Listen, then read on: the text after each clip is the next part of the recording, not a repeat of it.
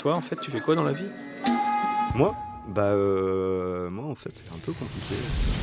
On air. Je suis médecin généraliste. Maîtresse d'école. Je suis critique de cinéma. Moi, je suis web designer et développeur. Je suis caviste. Eh bien, je suis comédien, acteur de cinéma. Épicier de Je village. suis guide conférencier. Je suis écrivain. Je suis auxiliaire de puriculture. Je suis caissière. Et en off, qui sont-ils? On air. En off, c'est LE podcast qui t'aide à cerner une profession. Et l'humain qui se cache derrière. On air. En off, Saison 2. On air, en off, le métier où philo, psycho et confidence existentielle rentrent dans des cases. Et oui, aujourd'hui, on reçoit Joachim. Bonjour Joachim. Bonjour Claire. Salut Joachim. Bonjour Damien. Joachim, eh ben, il a les pieds sur terre, mais il nous fait aussi voyager par toutes ces histoires qu'on peut retrouver dans ces BD. Alors Joachim, qu'est-ce que tu fais dans la vie? Alors, je- la formule qui me semble la plus, euh, la plus simple, c'est de dire que je suis un homme orchestre de bande dessinée. Voilà. Ah, c'est joli. Ouais, je fais... C'est-à-dire, tu as une baguette plutôt qu'un stylo? C'est-à-dire que je fais tout le- tout l'orchestre de, de- de la chaîne de mon livre. Euh, je commence par l'écriture. Ouais. Ouais. Je commence par l'écriture qui me prend, qui me prend l'essentiel du temps. Après, je passe au dessin, euh, je colorise, Mhm. j'édite et je distribue. Voilà, D'accord. Mon album. Et donc, euh, on, est, on est en dehors de la chaîne du livre, hein, je préfère le dire tout de suite, on est en dehors euh, de, de la chaîne habituelle du livre, Ouais. euh, qui comporte euh, un éditeur classique, un distributeur classique, qui est souvent un gros euh, distributeur, et la chaîne des libraires. Voilà. Donc là, je suis en dehors de cette chaîne, je suis à une échelle De A à artisanale. Z. De A à Z, De A à voilà, Z. à une échelle artisanale. On air. Voilà. En, en soi, on reçoit 5 personnes en une aujourd'hui, donc notre voilà. épisode va faire 5 heures. Donc on a donc dessinateur, scénariste, coloriste, éditeur, distributeur. Voilà, c'est ça. C'est ça. Toute la panoplie, quoi, on va dire. Ouais. Ok, bon, Bon, bah, bah, tout un il va y programme. en avoir des choses à, à creuser. Et pour commencer, peut-être des clichés Ah sur bah, euh, les différentes euh, professions euh, énoncées. Alors, bon, il paraît que dans la BD, en fait, on se la coule un peu douce. C'est-à-dire que euh, ben, on va bosser quelques mois euh, sur un projet, et puis le reste de l'année, bah, c'est tranquille, on encaisse juste l'argent des ventes. Est-ce que tu valides? Mais c'est que je, je sais pas qui, euh, qui vous avez croisé. qui a cette... Moi, j'ai surtout énormément côtoyé de gens qui avaient le, le, le préjugé que dans la bande dessinée, on, a- on ne peut pas en vivre. J'avais plutôt, plutôt ça. Euh, j'ai pas encore euh, rencontré de personnes qui disent qu'on se la coule douce et qu'on encaisse l'argent. Euh, hum, les gens qui, qui auraient un peu cet avis que c'est facile, euh, en fait, ça me ferait plaisir. Parce que ça voudrait dire que j'ai bien fait mon travail. Quand on est un peu un, un artiste, qu'on fait des choses, on essaye de faire croire que c'est facile. C'est vrai. Donc quelqu'un qui me dit bah, c'est facile ce que tu fais, ça me ferait quelque part plaisir.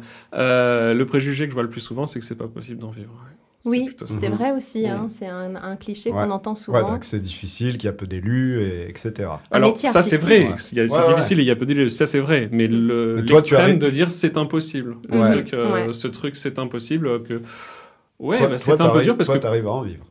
Oui, c'est un peu dur parce que quand euh, j'étais vraiment en reconversion, quand vraiment j'avais envie de, de faire de la bande dessinée et que je, que je vivais avec autre chose, euh, bah, très souvent des, des, des gens se croyaient très malins de venir me dire tu n'y arriveras pas. Enfin, Ah oui un peu ce truc. euh, C'est des, des gens, des amis, des Oui, connaissances des amis, des connaissances, parce qu'ils connaissaient quelqu'un euh, qui s'était ramassé, quelqu'un qui avait cru. Mhm. D'accord. Et tu leur parles encore ou Bah, ils se voulaient Bah, ouais, peut-être que- protecteurs, au c'est ça, ce truc un peu pas, protecteur Ouais. et tout. Mm.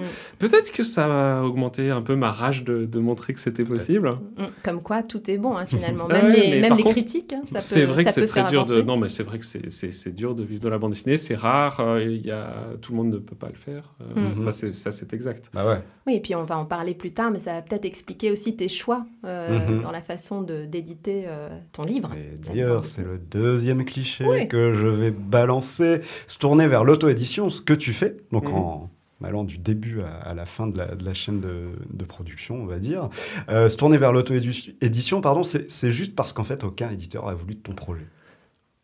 En fait, j'avais, moi, cet a, priori. euh, j'avais vraiment cet a priori. euh, J'ai créé, créé ce compte Instagram avec l'espoir, parce que j'envoyais mes, mes dossiers de bande dessinée, un peu comme beaucoup de gens, aux éditeurs, et je recevais, euh, dans le meilleur des cas, une lettre qui disait que ça correspondait pas à la charte éditoriale, ou alors qui ouais. critiquait le dessin. Enfin, je sentais qu'on me bottait en touche et qu'on n'avait pas du tout lu. euh, Oui, parce que juste petite parenthèse peut-être pour, euh, pour expliquer aux auditeurs, euh, tu es présent sur Instagram. On n'a Ah pas oui, donné ton voilà, nom complet.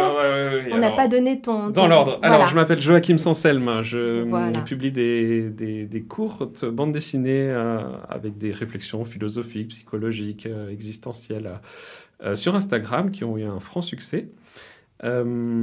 J'ai publié un livre en octobre 2020 et euh, je prépare un deuxième livre. Voilà. Bon, et ben déjà pour tout ça, euh, respect. hein. Voilà, Parce respect, que, voilà. Mais Puis donc, le compte Instagram est monté très haut, il monte encore, j'imagine. Oui, mais euh, ouais. Ça donne un peu la folie des grandeurs quand tu donnes le chiffre que tu Oui. peux nous donner pour les auditeurs. Euh, je sais plus. peu près 105 157 000. 157 000 euh, Oui. au, au Voilà. moment où et, je vous et- et parle, pas ouais. 157, hein, 157 000. Oui, 150 Voilà. Oui, alors comme je disais, j'étais à un, grand concert de rock ce week-end où il y avait 60 000 personnes face à moi. Et en effet, j'avais, euh, comme je vous disais, un- vraiment un tableau impressionniste face à moi où chaque petit point était un être humain et Ouais. ça faisait une sphère devant moi. Et je me suis dit, waouh. Oui, c'est a- difficile à concevoir. ouais. Il y a plus de hein. deux fois. Il y a plus de deux fois Il y a ça. plus de deux fois cette population qui, qui a lu mes bandes dessinées et qui s'est abonnée à, à mon compte Instagram. C'est hallucinant. Et ça t'a fait flipper un peu ou non tu... Ça m'a fait, ça m'a foutu le vertige, mais euh, je me suis dit que que ça faisait du bien, qu'il y a en moi peut-être une espèce de petite euh, envie de d'avoir un truc à prouver, d'avoir euh, envie Mais de oui. dire des choses et tout. Et Que là, ça parlait à pas mal de monde, Ouais, mais ça a tu- apaisé un truc en moi, ça a apaisé parce que ces gens-là euh, qui me lisent, euh, c'est c'est formidable, mais je les connais pas personnellement. Mhm. Et je sens quand même que ça apporte quelque chose proche, un peu comme quand on augmente un petit peu, quand on voit, enfin, quand on se met à un peu augmenter son, son cercle social, avoir Mais des, oui. des personnes différentes. à- Mm. Oui, que tu touches à pas mal de, de, de vies finalement, de gens qui, qui Mhm. trouvent euh, une réponse peut-être dans tes, euh, dans tes C'est ça. dans tes- Et c'est hyper apaisant, ça, pour un auteur, en fait, euh, ce truc-là. Mm. Tu as commencé sur Instagram dans le but peut-être de, de te faire connaître par des Ah oui. éditeurs. Voilà, c'était ça mon espoir. Et ça a, très- ça a marché très fort. Euh, et des éditeurs sont venus vers moi. D'accord. Et j'ai su que j'avais envie vraiment. Enfin, maintenant, j'ai pu vraiment savoir si- que, que c'était l'auto-édition qui m'a m'attirait parce que j'ai pas eu envie de signer avec eux. Euh, Et pourquoi du coup t'as trouvé... bah, assez rapidement, ça m'a sauté au visage euh, cette chaîne du livre, en fait, qui euh, aujourd'hui est, extrêmement défectueuse. Ah d'accord, ouais. Aujourd'hui, quand euh, vous achetez un livre dans une librairie, euh, la part qui revient à l'auteur est minuscule. Est-ce que tu peux Minuscule. nous donner euh, un exemple? Par exemple, quand on met, euh, je sais pas, 20 euros, euh, 30 euros euh, Mais dans c'est- un ouvrage? c'est- fréquent que vous achetiez un ouvrage, pas, 20 euros, et il y a 1 euro, 1 euro 50 qui va à l'auteur et 5 euros qui part à la FNAC. Mhm. Par contre, si le livre n'est pas vendu, la FNAC ne perd rien. Ou le... Comment c'est Ouais. Bon, alors les pauvres FNAC, je vais pas... Les libraires, voilà, la librairie. oui. En général, quoi. le, le- le marché des, des libraires est un dépôt-vente. Les libraires ne possèdent pas leur stock. Ils reçoivent en, en septembre un énorme euh, lot de Ouais. livres qui vient euh, encombrer. des fois, ils sont Mhm. un petit peu embarrassés en disant où, où est-ce que je vais mettre celui-là? Enfin, c'est c'est un circuit très particulier, le livre, mais qui, pour l'auteur, pour en vivre, est extrêmement défectueux. Et hum, Ah, c'est vrai que tu dis 1 euro pour euh, Bah, 20 c'est- euros de vente. 1 on euro, est 1 sur euro 50. 0,5%, Ouais, c'est ça. Des fois, oui, c'est de la Ouais. folie. C'est dingue. dingue. Des, 5%. Des fois, on monte à, on monte à, on, on peut monter à 10% Ouais. ou à 12% pour certains auteurs, mais Ouais, ça ouais. reste. Oui, j'ai et fait- j'ai 12%. refait mon calcul 5% par Mais- 0,5%. Voilà, du, Ouais. du prix hors taxe. très hein, faible, du ouais, prix ouais, hors taxe. ouais, et je pense que ça, très peu de gens le Mm. savent, parce que moi, Ouais. j'étais complètement ignorante. euh, Mhm. Hmm. Bon, je m'imaginais bien qu'il y avait certainement une marge de fait, etc., mais pas à ce point-là. Parce que finalement, l'auteur touche très peu Bah, sur son ouais, œuvre. C'est abyssal. Et euh, plusieurs auteurs sont passés à l'auto-édition et se sont rendus compte qu'ils vendaient pas spécialement moins de livres en auto-édition. En fait, c'est ça le deuxième truc aussi qui est assez dingue, Mm. mais qui montre que les chez les libraires, il y a, il y a un stock euh, qui, qui est tel qu'ils peuvent pas tout vendre hein, et ils ont parfois pas, Mhm. pas spécialement plus de, de capacité euh, qu'un qu'un auteur qui ferait sa publicité lui-même. ouais. Ah Ouais. Et est-ce que ça a toujours été comme ça ou c'est une dérive euh, qui a pris des années à se mettre en place Ça, et- j'en sais rien, mais c'est vrai que j'aime bien, moi, les librairies. euh, Bah oui. C'est pour ça que ça me gêne un peu de discuter, de, de dire ces choses-là dans un podcast, hein, mais je suis un peu... Enfin, là, vous me posez la Mais question, oui, j'explique pourquoi sûr. ce que moi j'ai oui. préféré comme euh, trajet, en tout cas, que j'ai préféré que mon livre ne vienne pas encombrer euh, Bah oui. Parce qu'au final, il pas se avec- perd aussi au milieu Bah là, de en tout, septembre, quoi. il va y avoir, je sais pas, 600, 700, 800, peut-être plus encore de, de livres qui vont arriver euh, en stock, en plus de ce qu'il y a déjà dans les librairies. Mhm. Et Euh, avant de te lancer dans cette aventure, tu avais conscience de tout ça ou tu as découvert euh, justement euh, Bah, tout ça, c'est venu petit à petit. euh, j'ai- J'avais l'idée que l'auto-édition, c'était la dèche. Que l'auto-édition, c'était pas possible d'en vivre. Voilà. En gros, que c'est pour les petits qui. que c'est pour qui les petits voilà. qui galèrent, etc. Et en fait, j'ai j'ai fait, j'ai- commencé un peu à y réfléchir de façon un peu plus sérieuse et je me suis rendu compte qu'en réalité, c'est pas c'est pas une histoire d'auto-édition ou de ou d'éditeur, c'est juste une question de volume. Mhm. Euh, C'est-à-dire. C'est-à-dire que tu as fait des calculs savants.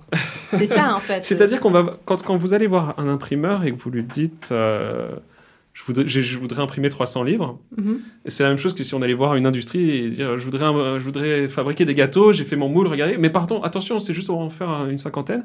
Bah, chaque Ouais. gâteau ou chaque euh, livre va vous coûter une fortune. Ouais. Il y aura vraiment, voilà, quand sur les petites séries, sur les petites séries, les, les frais de production explosent. Ouais. Et donc, ça n'a aucun. Et c'est c'est ça qui est la dèche, en fait, c'est ça. Mais quand on est dans des dans des dans d'autres proportions, quand on peut faire de l'auto-édition et qu'on peut vendre 5000 livres par an, ben, il faut. Enfin, c'est génial. Mm. C'est Oui. là, c'est un miracle. 5000, c'est un peu la Là- barrière pour que ça soit Ah bah, acceptable, 5000, on va dire. à, Plus. 5, à 5000, on peut faire que ça. À D'accord. 5000, on peut 5000, faire. tu peux On peut en vivre. À 5000, on peut en vivre, on peut faire que ça, ouais. ouais, ouais. Ah, c'est génial. D'accord. Et donc Ouais. tout ça, tu l'as découvert au Ça, je l'ai découvert en, ouais, comme ça, en regardant, en faisant un peu mes calculs, Et- en allant sur les sites des, édi- des imprimeurs, en regardant un peu et en découvrant un peu cet autre monde.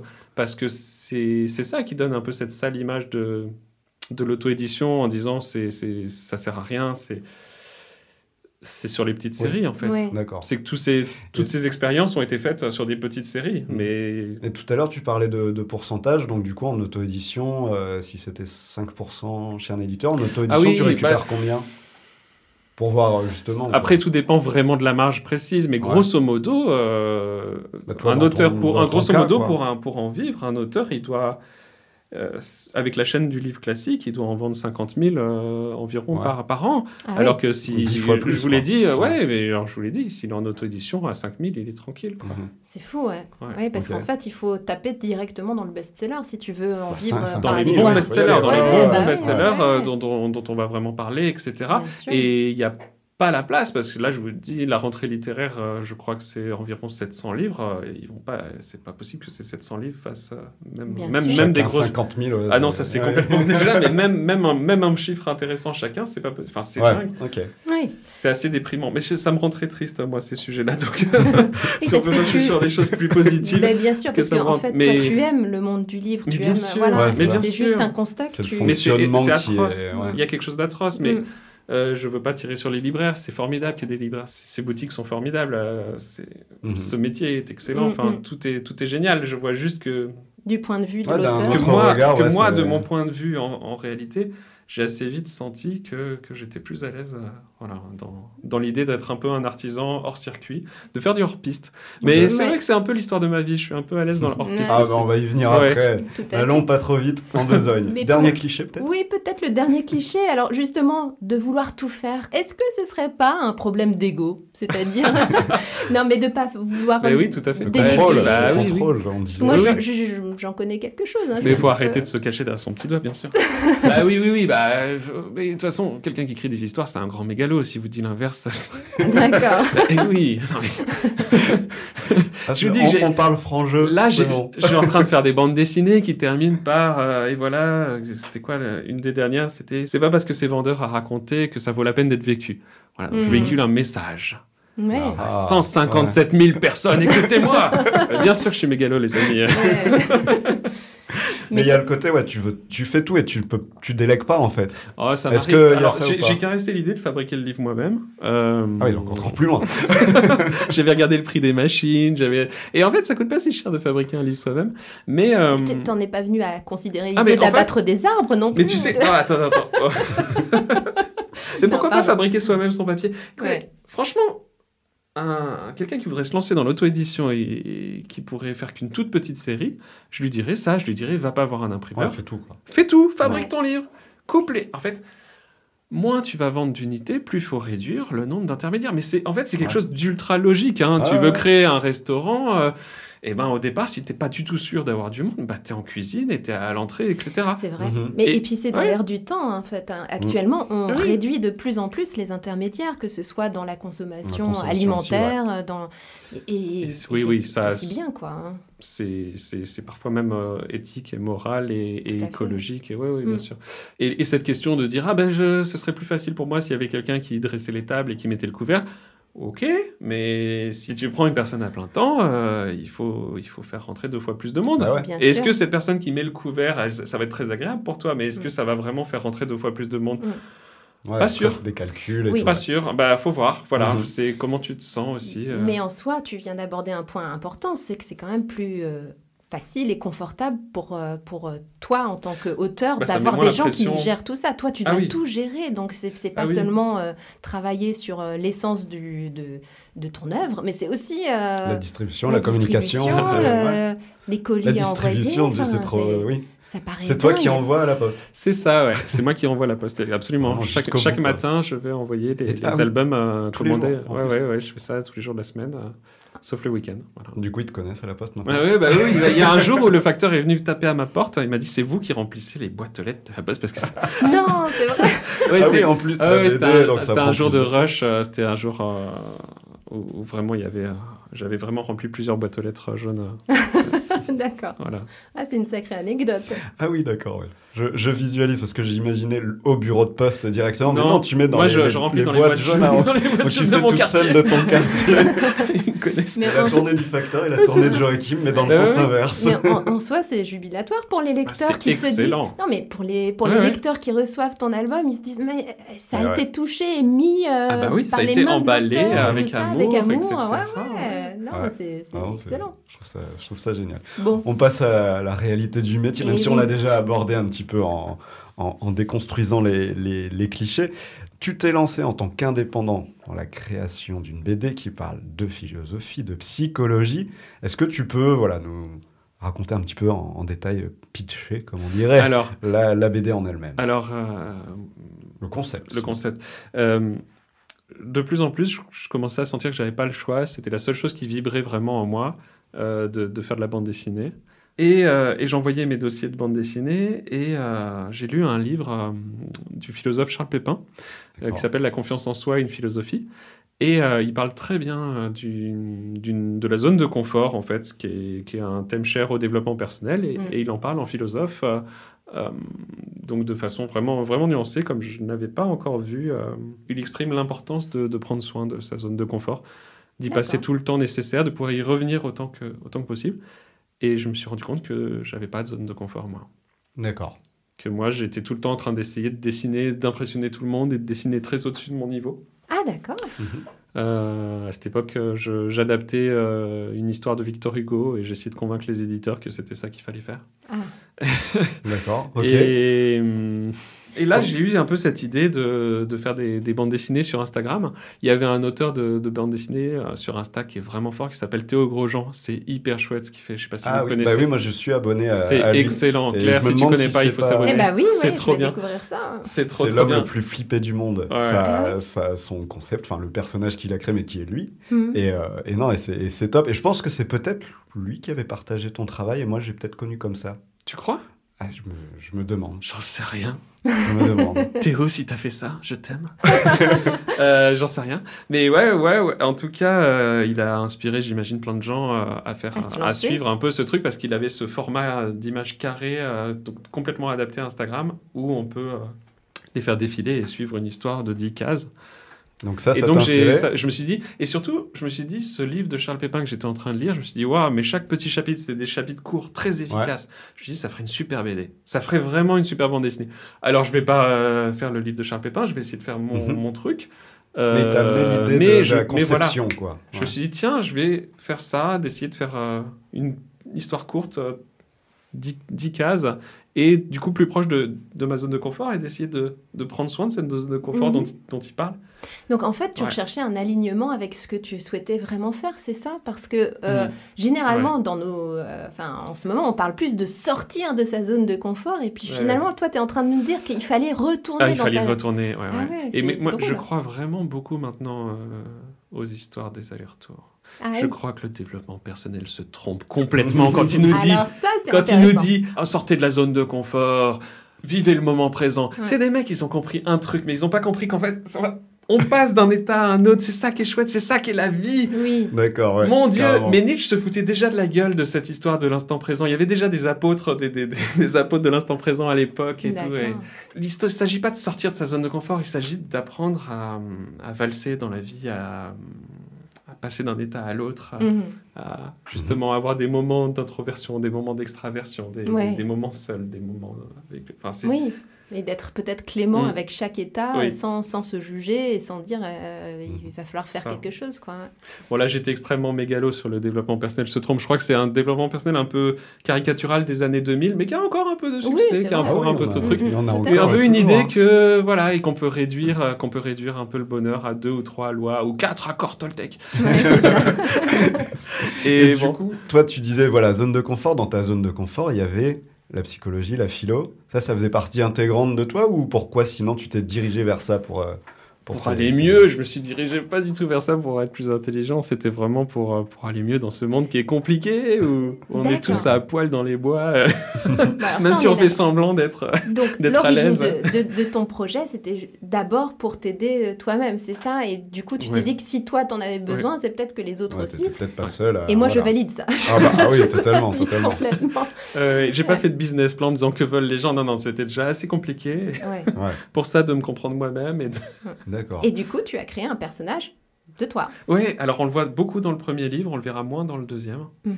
Euh, mais il y aura toujours des philosophes et toujours d'autres d'autres personnages aussi. euh. Mhm. Parce que dedans, tu expliques, on peut dire, les, les concepts des apôtres, que ce soit de la philo, de la psycho, on peut croiser ouais. Freud, Marc Aurèle, un peu Mm. Socrate aussi, je me souviens. Tu expliques les, certains concepts euh, en vulgarisant, et en fait, je trouve personnellement que je pense que c'est ça qui plaît aussi, c'est qu'on on arrive à comprendre assez facilement avec cette BD bah, parfois des, des concepts où lorsqu'on les a lus dans des livres sans images ou qu'on nous en Mm, a mm. parlé, on a fait oui de la tête, mais on n'a pas forcément compris. Saisi complètement.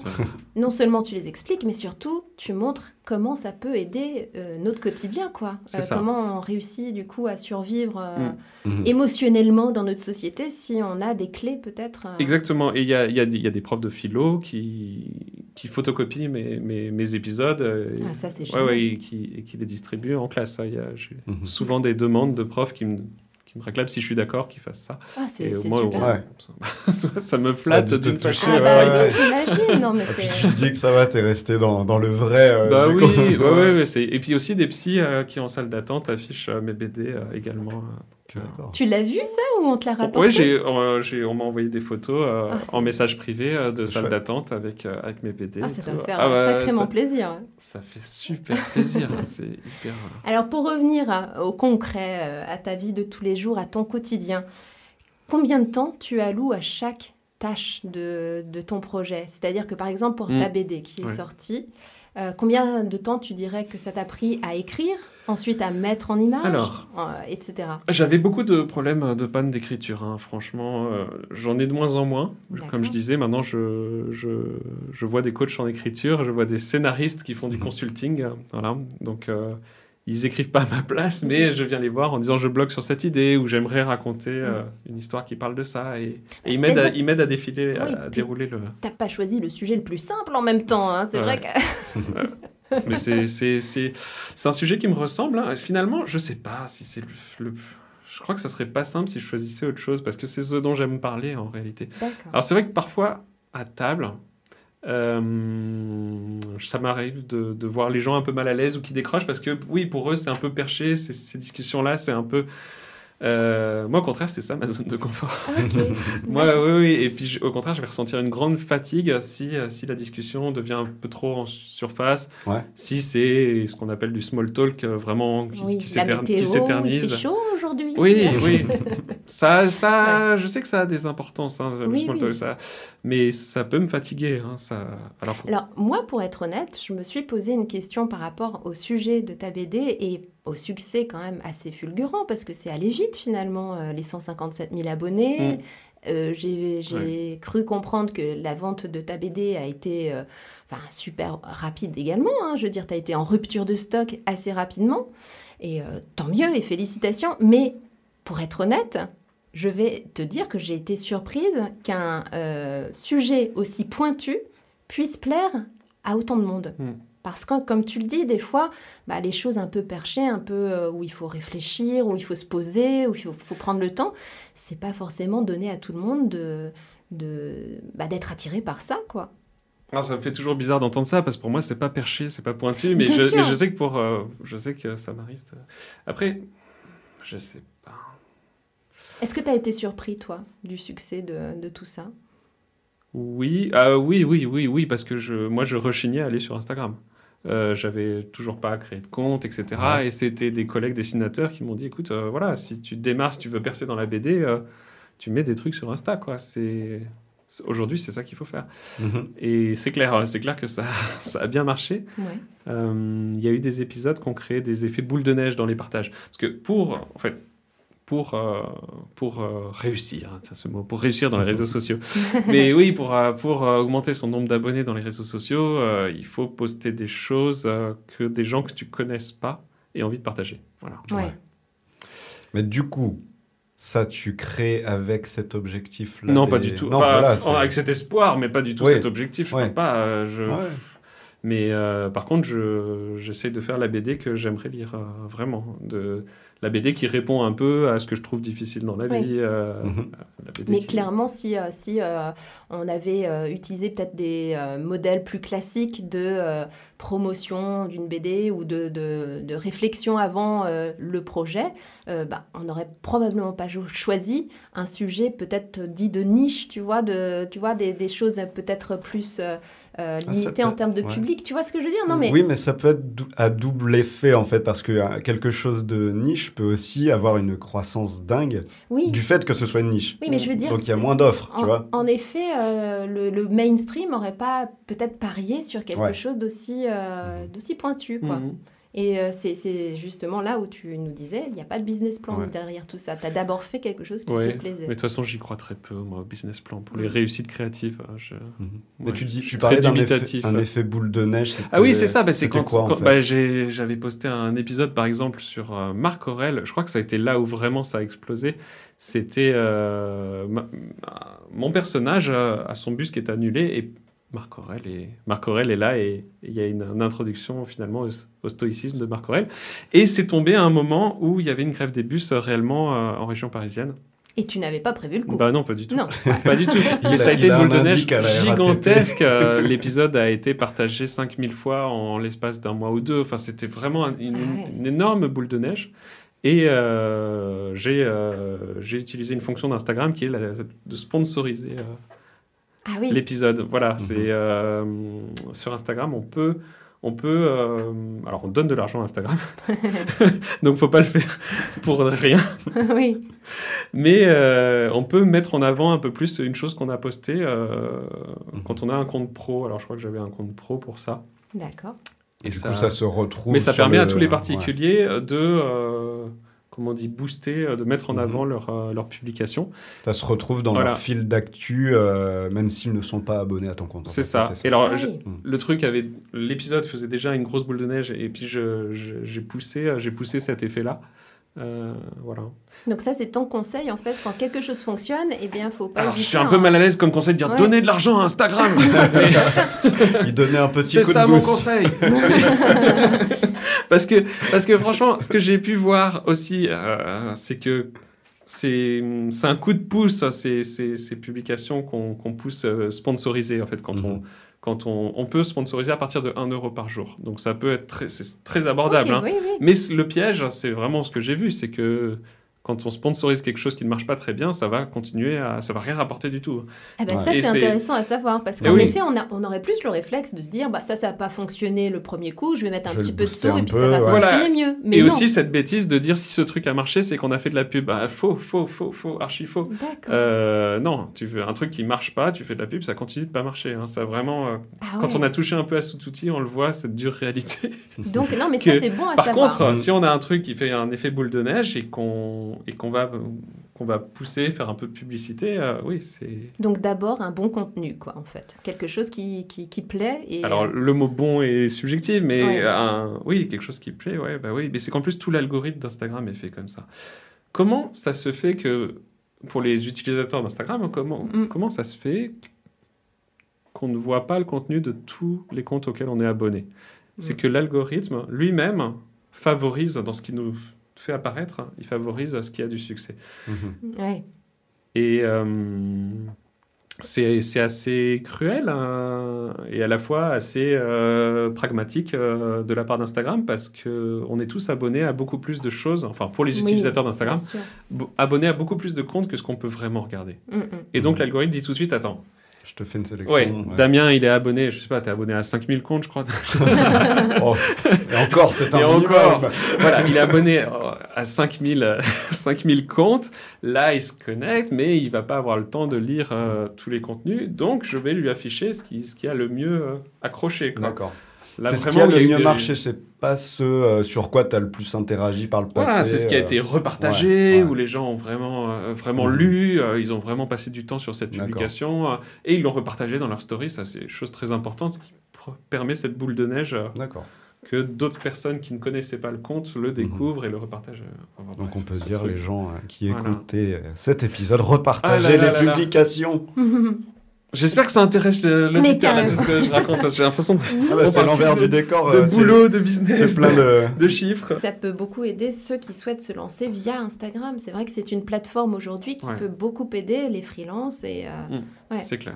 Alors, pour revenir à ta gestion du temps, combien de temps tu penses que tu alloues à la recherche, euh, à l'écriture Est-ce que est-ce que c'est plus rapide de dessiner une fois que tout est écrit ou est-ce que tu passes plus de temps euh, au dessin? Parce que Enfin, pour l'instant, je n'arrive pas à passer euh, au dessin tant que tout n'est pas écrit. d'accord. Voilà. Mm. Vraiment, le dessin, ça vient à la toute fin. Euh, à la toute fin de l'écriture, euh, oui. euh, quand, quand tout est écrit, quand je sais parfaitement ce que je veux dire, c'est là que je commence le storyboard. Ok. Et c'est là que commence un travail euh, que je dirais beaucoup plus mécanique, euh, où c'est vraiment la fin. C'est pour ça, quand on me dit que je suis dessinateur, à chaque fois, j'ai l'impression qu'on parle de quelqu'un d'autre. Parce que c'est vraiment la fin de la fin. Et puis même quand je dessine, j'écoute des livres audio, j'écoute des podcasts. euh, je suis là sans être là, quoi. C'est de l'artisanat, quoi. C'est Oui, oui. c'est- voilà, c'est c'est de l'écriture. hein. Euh, je dessine mes personnages vraiment comme on, comme on écrit des A, des B, des C. euh. Mais euh, est-ce que tu as l'impression d'être une autre personne aussi? Parce que est-ce que tu dissocies vraiment euh, euh, le Joachim écrivain, entre guillemets, le Joachim dessinateur? Il y a plein de Joachim, il y a plein de. Joachim. Et bien sûr que je suis d'autres personnes quand, Ouais. je, quand je raconte une histoire qui, qui est racontée à la première personne par un personnage féminin, je suis vraiment une autre personne. Mais oui, bien sûr. ouais. Et alors moi, ce que je veux savoir, c'est est-ce que chez toi, il y a des piles de BD partout ou tu as un local quand même stocké? Parce que sinon, on imagine ton, ton épouse Eh ben, euh, ouais, peut-être pas très contente. c'était un- une grosse, grosse inquiétude au, au départ, euh, une grosse, grosse inquiétude. Et, euh, et c'est ça qui m'a fait faire cette bêtise qui m'a amené à la rupture de stock, c'est que j'ai fait imprimer pas assez, de, pas assez de carton parce que j'avais peur que ça prenne trop de place. Mais Et oui. je me suis rendu compte que finalement, ça prenait pas tant de place que ça. Que finalement, euh, on peut, faire, euh, on peut faire rentrer des, des- des- des milliers de livres assez rapidement. Alors, mon livre est en format A5 hein, aussi. Euh, Oui, c'est plus petit le- que la BD voilà, c'est A4 ça. euh, classique. Ouais. Ouais, absolument. Enfin, encore, il n'y a pas que du A4, hein, même plus grand. Et euh, l'imprimeur me livre des cartons et je me suis rendu compte qu'on pouvait déjà en mettre pas mal euh, sous, sous, sous un canapé, sous le lit, en mettre pas mal euh, sur- les étagères en hauteur. Bon, il y en a beaucoup chez moi. hein. Et, le long d'un mur, on peut faire une, plusieurs colonnes, plusieurs, plusieurs Ah, t'as tout expérimenté, on on le sent faire- bien. hein. Tu fais- si tu fais une pile, tu pars du plafond, euh, tu pars du sol au, au plafond, tu peux déjà en mettre euh, plusieurs centaines. Et alors si tu fais une rangée comme ça le long du, t'as des milliers, Ton- t'as vite des milliers Ton d'exemplaires chez toi. isolation d'appartement en Ah ouais, carton c'est de vrai. livre. Mais bon, il y a plein de gens qui ont, des, qui ont une bibliothèque avec 3000, 4000 ouvrages. En fait, en réalité, c'est possible. D'accord. C'est donc, possible En fait, tu as tout découvert au fur et à mesure de ton aventure. Ouais. C'est, Ouais. euh, Oui, oui. Non. c'était ah, c'est incroyable. Ça m'a fait des trucs genre presque des crises d'angoisse. hein, euh, cette histoire de rupture de stock, euh, Mais- où ça m'a fait des crises d'angoisse de fou. euh, alors qu'en réalité, j'étais trop dans l'empathie, euh, trop dans l'empathie par rapport à, à la- l'acheteur, alors que la plupart, la plupart des acheteurs en réalité étaient très très zen. Et moi, par contre, j'étais dans un flip, euh, pas possible. Ah ouais ouais, mais Donc, t'as même pas apprécié le fait que t'étais en rupture de stock dans ces moments-là, j'étais juste extrêmement stressé. Ah ouais, j'étais- c'est malheureux. sur les nerfs. J'étais. Ah là là, c'était dingue. C'était fou. Donc, tu fais tout de chez toi, en tout cas. Ouais. T'as pas pris de local à côté. Alors, pas... les, les, les, les coachs en écriture que je vois, c'est dans des cafés, en fait. Ah, Je leur, je leur ouais. paye un verre, et puis, enfin, c'est super sympa. Je leur paye un verre, et puis on fait une session euh, Trop d'écriture cool. comme ça. C'est génial. C'est un truc que j'ai découvert il y a deux mois et demi. Et tu les as trouvés Et comment maintenant, j'imagine, bah, sur Internet. en fait. Internet, ouais. Je me suis dit, tiens, mais en fait, les sportifs, quand, euh, quand ils ont des coups de mou, ils ont des coachs. Pourquoi Mais moi, oui. j'écris des trucs et quand j'ai des coups de mou, j'ai pas des coachs J'ai tapé coach en écriture. J'ai vu Et qu'il y en avait existe. plein, plein, plein, plein. Excellent. Il y a Ah, plein de coachs en pas. Bah, écriture. on connaissait même pas ce énormément de scénaristes euh, font du consulting euh, en écriture. Excellent. Ouais, c'est- Et ça c'est coûte top. moins cher qu'un psy, les amis. Donc, si toi, auditeur, tu écris des histoires et que tu as des fois des syndromes de la page blanche ou tu sais pas trop où aller, je te conseille tout de suite de me contacter en message privé. Je te donnerai des noms de, de super personnes. Mais alors, est-ce que justement, tu recherchais aussi à retrouver peut-être des collègues? Parce que de voir des coachs, au moins, tu avais un C'est rapport. vrai que c'est chouette, ça aussi. Mais oui, parce Bah que oui, ouais. c'est- c'est un Parce que c'est travail un métier solitaire, solitaire, du coup. ouais. Ben, oui, c'est vrai qu'il y a eu une époque où je travaillais dans des ateliers et, euh, et j'y allais plus pour écrire parce que l'écriture, euh, en étant entouré, c'est vraiment pas. Enfin, moi j'ai du mal et la plupart des scénaristes ne travaillent pas entourés. D'accord. Et euh, par contre, en effet, voir du monde, c'est sympa. Et puis discuter de son scénario, c'est. C'est un accélérateur. Alors, discuter de son scénario avec qui que ce soit, c'est déjà un accélérateur du moment que la personne est un peu intelligente, Mhm. euh, sensible, sympa, Mhm. etc. Mais en plus que la personne, ça soit son métier d'écrire, là, c'est de la folie parce que tout ce qu'elle va dire sera. Oh, j'ai tapé Tout ce qu'elle va dire sera orienté euh, dans, dans, dans l'idée euh, de faire un récit narratif. De... Eh oui. Ouais. Oui, ça va plus vite finalement. C'est extraordinaire. Ouais. Et je conseille d'en voir plusieurs.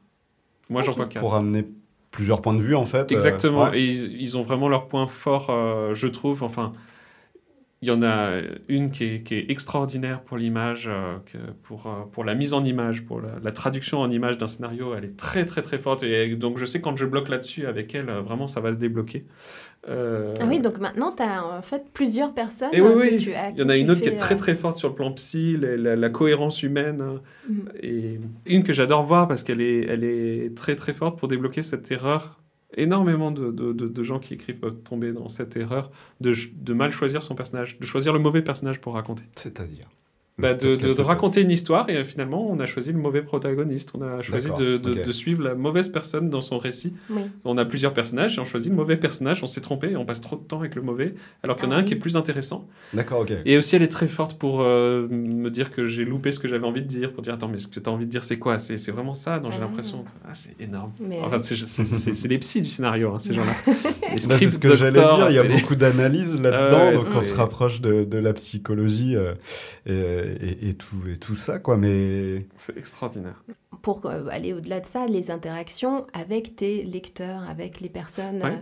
Est-ce que, euh, parce que dans le, le chemin euh, classique, euh, il y a des salons du livre, il y a des, des- des- des rencontres avec les lecteurs, Mmh. des dédicaces, est-ce que, euh, alors toi, tu, tu en fais? Comment Bah, J'en parle, je parle avec eux dans- sur les réseaux sociaux, mais non, je fais pas de dédicaces, je fais pas de salon, je fais pas de. Tu y penses ou Mais c'est qu'en fait, il y a toujours. En fait, j'aime bien rencontrer les gens ou leur parler comme ça et tout, mais que ce- cette- peut-être qu'un jour je ferai des dédicaces, mais c'est vrai Mm. que ce- cet exercice très codifié où les gens attendent un peu comme dans un wagon à bestiaux pendant 4 heures, ça peut être vraiment long, hein, les dédicaces, euh, pour finalement arriver face à un exercice très codifié Hmm. où, euh, je le sais pour l'avoir vu hein, quand même, les, les- les dessinateurs sont un peu pressés de passer à la suite et il y a- il y a- ils doivent faire du. Il n'y a pas forcément de vrai Et échange. il y a un dessin réalisé de façon très mécanique, assez rapide, etc. Hmm. Bon, finalement, moi, je non, mais j'aime bien, moi, je leur parlais en seul à seul. euh, Mm. C'est Voilà. rigolo, que Je trouve que ça fait écho à un côté empathique euh, de quand tu as été en rupture de stock, que tu étais désolé pour les Ah, gens mais qui avaient acheté. Là, tu serais désolé pour les gens qui font la queue pour Mais toi oui, euh, mais parce que tu n'aurais pas assez de temps à leur Mais consacrer. bien sûr. Mm. T'aurais bien pas sûr. beaucoup d'empathie en, en vous, euh, Joachim Alors, des fois, une empathie, euh, des fois déplacée. euh, Parfois, parfois, arrêtez de dire des fois. On a dit que si quelqu'un disait des fois dans ce podcast, à la place. de- Alors, on dit parfois. parfois, l'empathie, c'est des projections en fait. Je suis en train de projeter Mm. un truc de moi sur l'autre. Sur les En train de dire, dis ouais. donc, le pauvre, oh là là, alors Ouais. il est complètement passé à autre chose. Alors, depuis là, combien de temps tu es vraiment, euh, on va dire, à temps plein euh, dans Ah. la BD et, euh, et ce que tu fais actuellement? Mais ça faisait un moment que j'étais à temps plein dans la BD avant la sortie de, de l'album, hein, mais par contre, euh, ça me rapportait rien et Mhm. euh, c'était pas Je- simple. C'est-à-dire, tu mettais déjà sur Instagram ou non tu- Oui, si. Ouais, Alors, bah, ça, avant que je le sorte l'album, j'ai dû le remplir l'album avec des histoires que je postais sur Instagram en fait. D'accord. Euh, donc, euh, dès que j'ai eu assez d'histoires pour faire un album, hein, j'en ai fait un. Donc, on peut remonter à. T'as commencé quand l'Instagram Tu te souviens? 2019. Oui, septembre 2019. Septembre Septembre 2019. 2019, Bravo, donc bravo. une année en fait avant euh, la sortie de la BD euh, en, en physique, quoi. Vu que c'était septembre 2020, tu nous as dit. C'est ça. Donc il y a un an d'Instagram avant euh, la, la parution du livre. Et, et- et Mais on par- remonte. Ouais, oui, mais par curiosité, juste pour faire un épisode sur Instagram, il te, faut- il te fallait combien de temps Parce que C'était très variable. Au début, j'y suis allé fort, euh, mais euh, dès que je me suis mis un petit peu à. C'est- vite devenu un mois, un mois d'écriture et un jour de dessin. un mois d'écriture. Ouais, Ouais, quand c'est vite. ouais, euh, ouais, et bon, maintenant, c'est redevenu un peu plus. Euh, un peu plus cool, mais ouais, j'ai eu des, des, des blocages d'écriture énormes, hein, vraiment énormes. Et puis, parfois, il m'a fallu Ouf Ça va être la guinée. Euh, non, parce que quand je suis venu ici, mon épouse m'a dit attention, euh, tu dis souvent des fois au lieu de dire parfois. Voilà, je le dis parce qu'on on nous entend nous marrer, mais que l'auditeur comprenne. Euh, Par rapport au blocage d'écriture, tu Ouais. disais que tu mettais un mois. euh, et- ça- oui, ouais. voilà. Et puis, quand il s'agissait vraiment de, de, de faire un épisode avec Sartre, et ben je. Je me rendais compte qu'il fallait quand même que je lise euh, L'être et le néant en entier, que j'ai que Oui, j'ai c'est bien ça, pris ouais, des notes, etc. Mm, Que j'ai bien lu ses autres livres, que j'ai bien, bien euh, Que tu saches de quoi tu parles. Oui, voilà, c'est ça. et ça, ça aussi, ça prenait du temps, oui, forcément. Ouais. Euh, Donc, tu as tout fait en temps réel, entre tout ça, ça prenait vraiment beaucoup de temps. Oui, oui. T'avais pas. euh, Non, mais ce que je veux dire, c'est que tu n'avais pas, avant de te lancer sur Instagram, tu n'avais pas déjà tout lu, tout, tout Ah, pas du tout, non, non, pas du tout, pas du tout. Oui, sans Bah, filer, quoi. t'es- Même j'avais jamais lu Hegel, je savais à peine qui était Hegel quand j'ai démarré. hein. Ok, Ouais, ouais, ouais. c'est- C'est c'est venu au fur et à mesure. euh. Ah oui, en effet. Et donc, on allait remonter encore en arrière. Damien, tu disais le métier Et oui, d'avant. avant. Avant tout du ça. coup, qu'est-ce que tu as fait avant? Parce que là, on de parle d'une histoire de, de vie pro qui, qui, qui Mm. débute en, en 2019. Mais bon, Ah là là, j'ai fait des, du- des sites internet, euh, des films d'entreprise, euh, j'ai Oui, fait des, petits bouts de, des petits bouts de films que je vendais. Enfin, j'ai toujours fait des trucs à mon compte, en fait. euh, Ok. toujours, Avec de la euh, j'ai toujours été mon propre patron. c'est créatif. Voilà, Mm. créatif. euh, mais euh, souvent, euh, même à chaque fois, quand je me donnais un mal de chien pour que ça finisse par euh, dégager un revenu euh, suffisant. Et l- au moment où ça a dégagé un revenu suffisant, je commençais vraiment à m'enlacer. Je commençais à sentir Ah oui. en moi l'envie de, l'envie de me mettre à, à démarrer euh, quelque chose de plus fort. euh, Oui, et souvent lié à la narration, souvent lié à la narration. Et puis, euh, non, quand même, la, la bande dessinée, c'est le premier métier que je voulais faire. hein. J'avais, j'avais 8, 7 ans, 8 ans quand je, vraiment je voulais faire ça dans la vie. Et d'ailleurs, le code graphique euh, qu'on voit dans toutes mes bandes dessinées, euh, le titre est dans un bandeau rouge. Mhm. C'est la première case, on voit le, un rectangle rouge Mhm. Euh, avec le titre en noir. Et ça, c'est un code graphique que j'ai créé quand j'avais 7 ans. Ah, c'est magnifique. Ah, c'est chouette. Et que je garde C'est dans chouette. toutes mes BD. C'est Voilà. un super clin d'œil. Ça veut dire que tu as retrouvé des choses que tu avais faites euh, à ouais, 7 ouais, ans c'est et- ça. Ah oui, oui, oui, je, je- En fait, je dessinais. En fait, il m'est arrivé un truc, c'était fou. Je suis allé au salon du livre à cette époque et il y avait à, à cette époque un dieu vivant qui s'appelait. Oh là, allez, on va balancer son nom.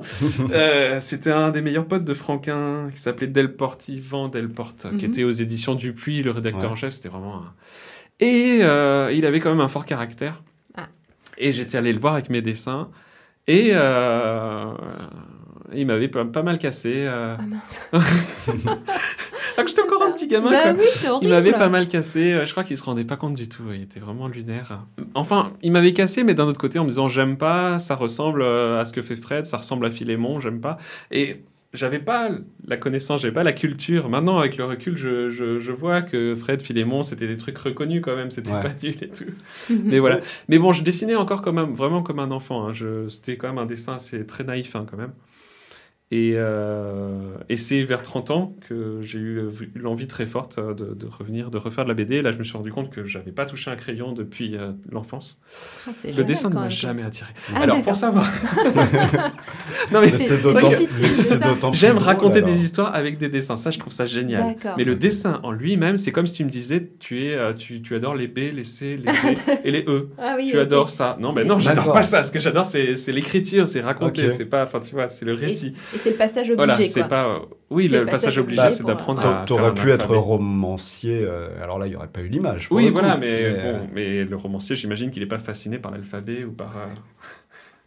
Mais c'est le récit, voilà, c'est le récit, c'est l'histoire qui me fascine plus que ouais, le dessin Mm. en lui-même, dessiner pour dessiner, ça m'a. Non, j'ai jamais fait d'ailleurs. je- En tout cas, avant même les premiers, les premiers jobs qui n'avaient pas, enfin, où tu n'étais pas dans ta zone de confort, du coup, euh, les études que tu as suivies, est-ce que ça avait un quelconque lien avec ce que tu fais aujourd'hui ou... J'ai fait de l'audiovisuel, euh, j'ai fait euh, de l'électronique, euh, j'ai fait euh, Ah oui, n'importe ouais, ouais. quoi. J'ai fait. Ouais, j'ai tu- eu un parcours scolaire absolument chaotique. Je crois que j'étais, j'étais déjà euh, difficilement scolarisable. Et euh, j'ai ce truc aussi que quand quelque chose euh, ne m'intéresse pas du tout, et surtout quand c'est. C'est c'est assez dingue, hein, mais très tôt je me suis dit, ce truc de rebelle, mais pourquoi, euh, de quel droit cette personne a une telle ascendance sur nous? Et c'est. Bah, c'est oui, vrai que tout- c'est ça- un signe d'intelligence en soi. Je sais pas, mais ça fait de moi quelqu'un de difficilement scolarisable. Oui, oui, oui, Et euh, les profs qui m'aimaient bien disaient que j'étais difficilement scolarisable, les, ceux qui m'aimaient pas disaient que j'étais bête. Voilà. Ah oui, Ouais. Mhm. Parce que j'ai ce truc, euh, comme beaucoup de créatifs, euh, qui est que je perds pas mal de points de QI quand quelque chose ne m'intéresse pas. T'as pas trop envie Voilà. de forcer, quoi. Bah, c'est difficile. Non, mais même des fois, je, je force, je, je- vraiment, je me donne un mal de chien et, Ah oui. et je comprends pas. Ouais, mais l'intérêt de, de- bah, quand, du quand cours, la hein. personne ouais, ne m'inspire pas et que je vois pas l'intérêt de la chose et que je trouve j'y vois aucune satisfaction, euh, je, je- alors, Ah, c'est je le- lutte, je lutte, je lutte Mhm. pour. euh, mais Ouais. C'est pas de la mauvaise volonté. Hein. Mm.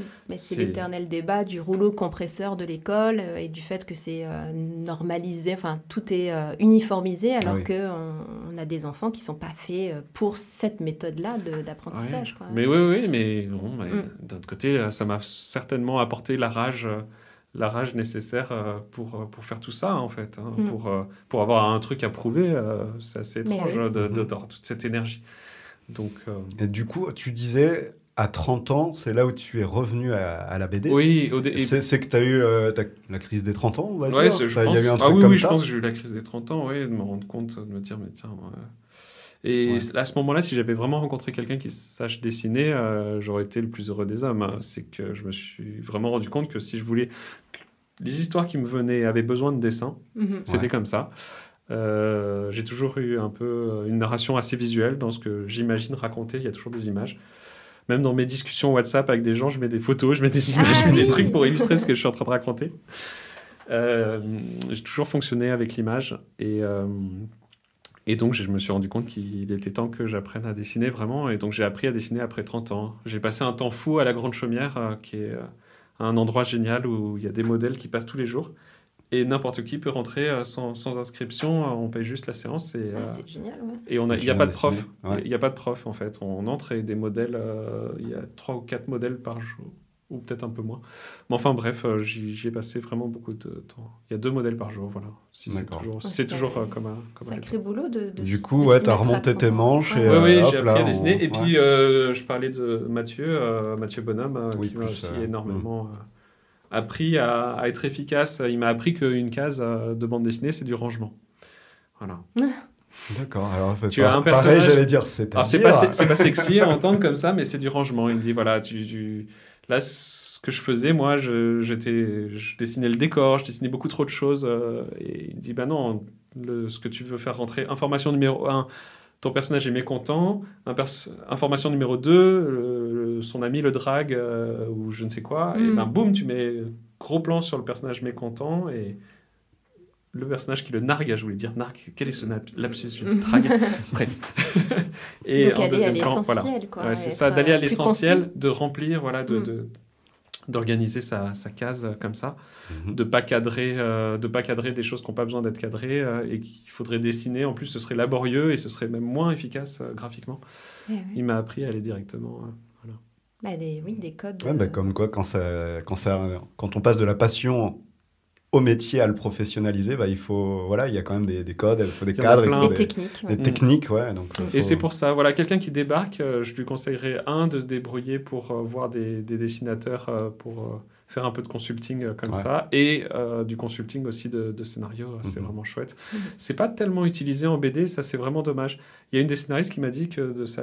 il y avait que deux personnes dans sa carrière qui lui avaient demandé euh, Ah oui. deux personnes de la BD. quoi. de la BD bien sûr. Ah ouais, ouais, ouais. Ah oui, parce qu'en scénar- en scénario de, de série, il y en a énormément, de cinéma aussi. euh, Mhm. c'est un grand besoin d'être, euh, quand on bloque, euh, d'avoir un avis extérieur d'un professionnel.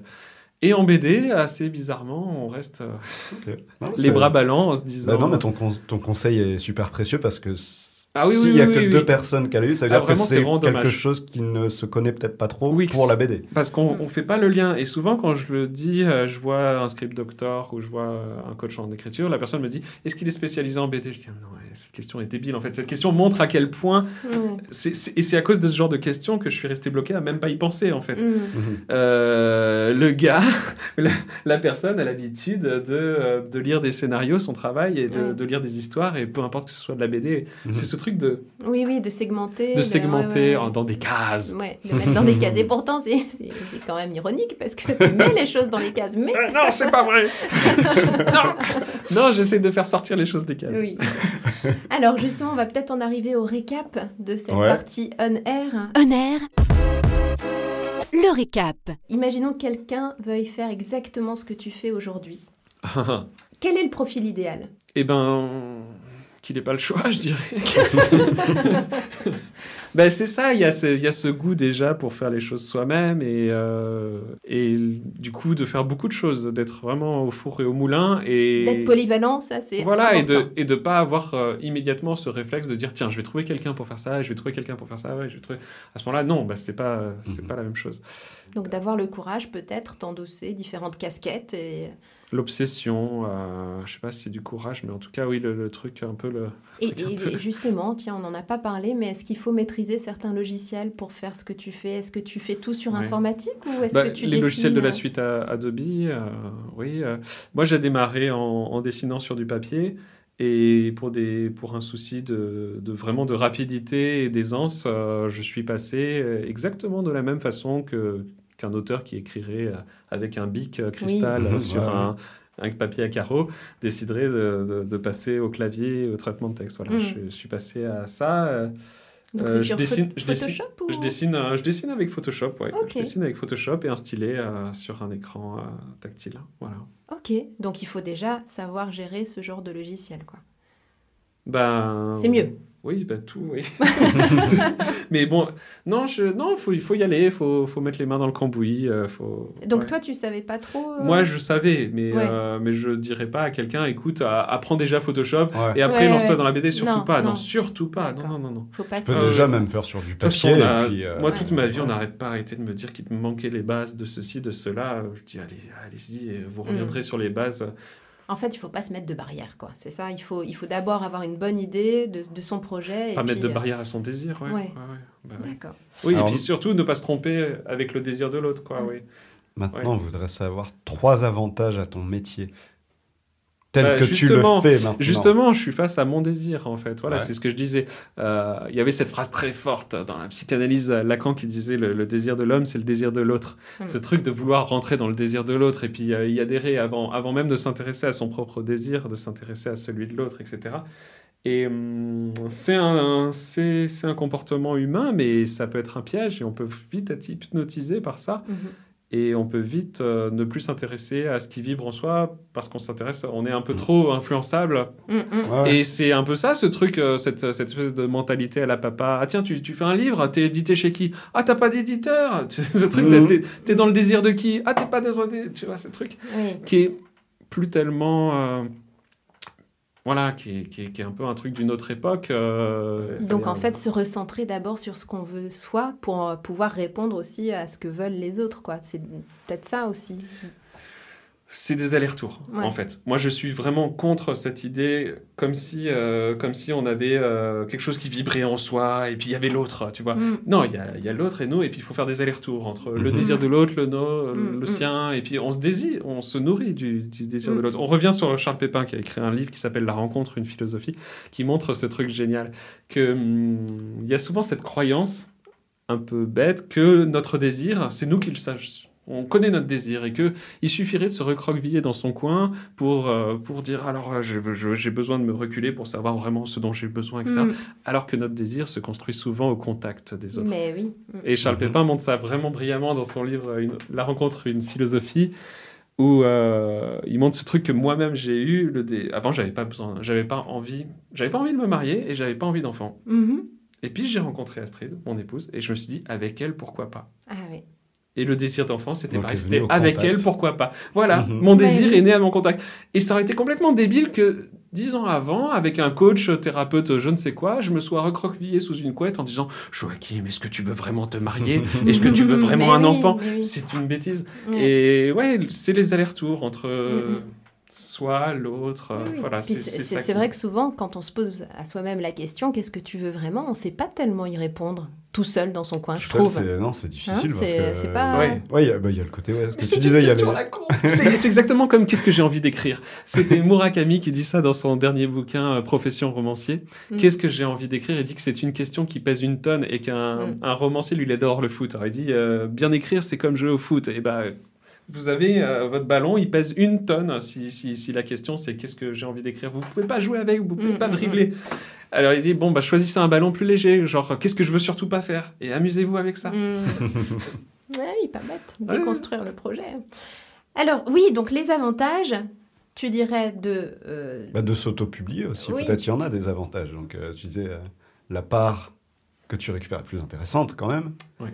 Il y a, après, je sais pas, c'est toi qui dois répondre à la Il y a question. un rapport au réel euh, beaucoup plus fort. Euh, Comme je vous disais, là, j'ai pu voir que déjà faire de la pub sur un truc qui marche pas, ça fait juste euh, deux fois un truc qui marche pas. ouais,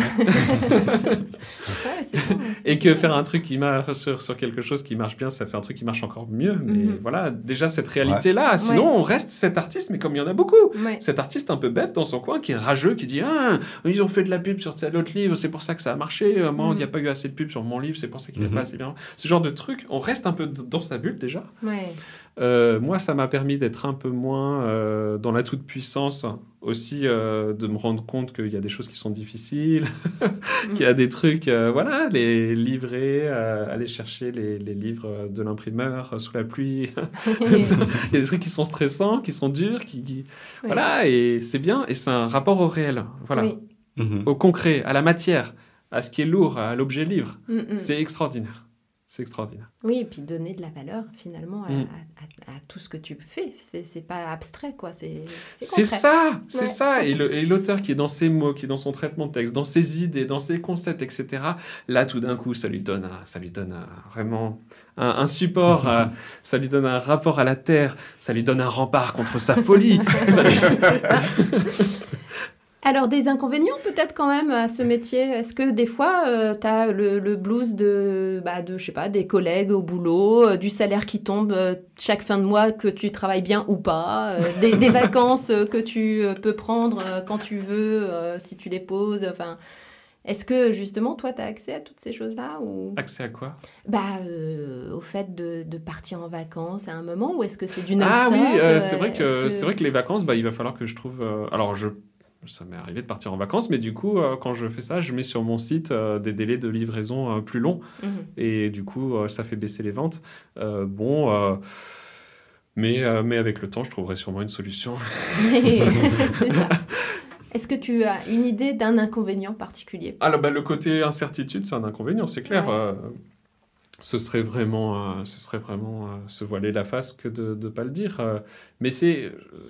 Tout à l'heure, je vous racontais, euh, ça me on parlait d'un truc et je vous racontais la fable de La Fontaine, là, le, Mhm. le chien et le loup. euh, et le loup, c'est l'artiste euh, qui, Et le, le chien lui dit euh, bah, viens, viens avec moi, viens avec moi, tu vas voir des maîtres et ils vont te donner à manger. Et puis, euh, et puis tu auras un repas qui tombera tous les matins, ça sera sûr. euh, et puis, Mhm.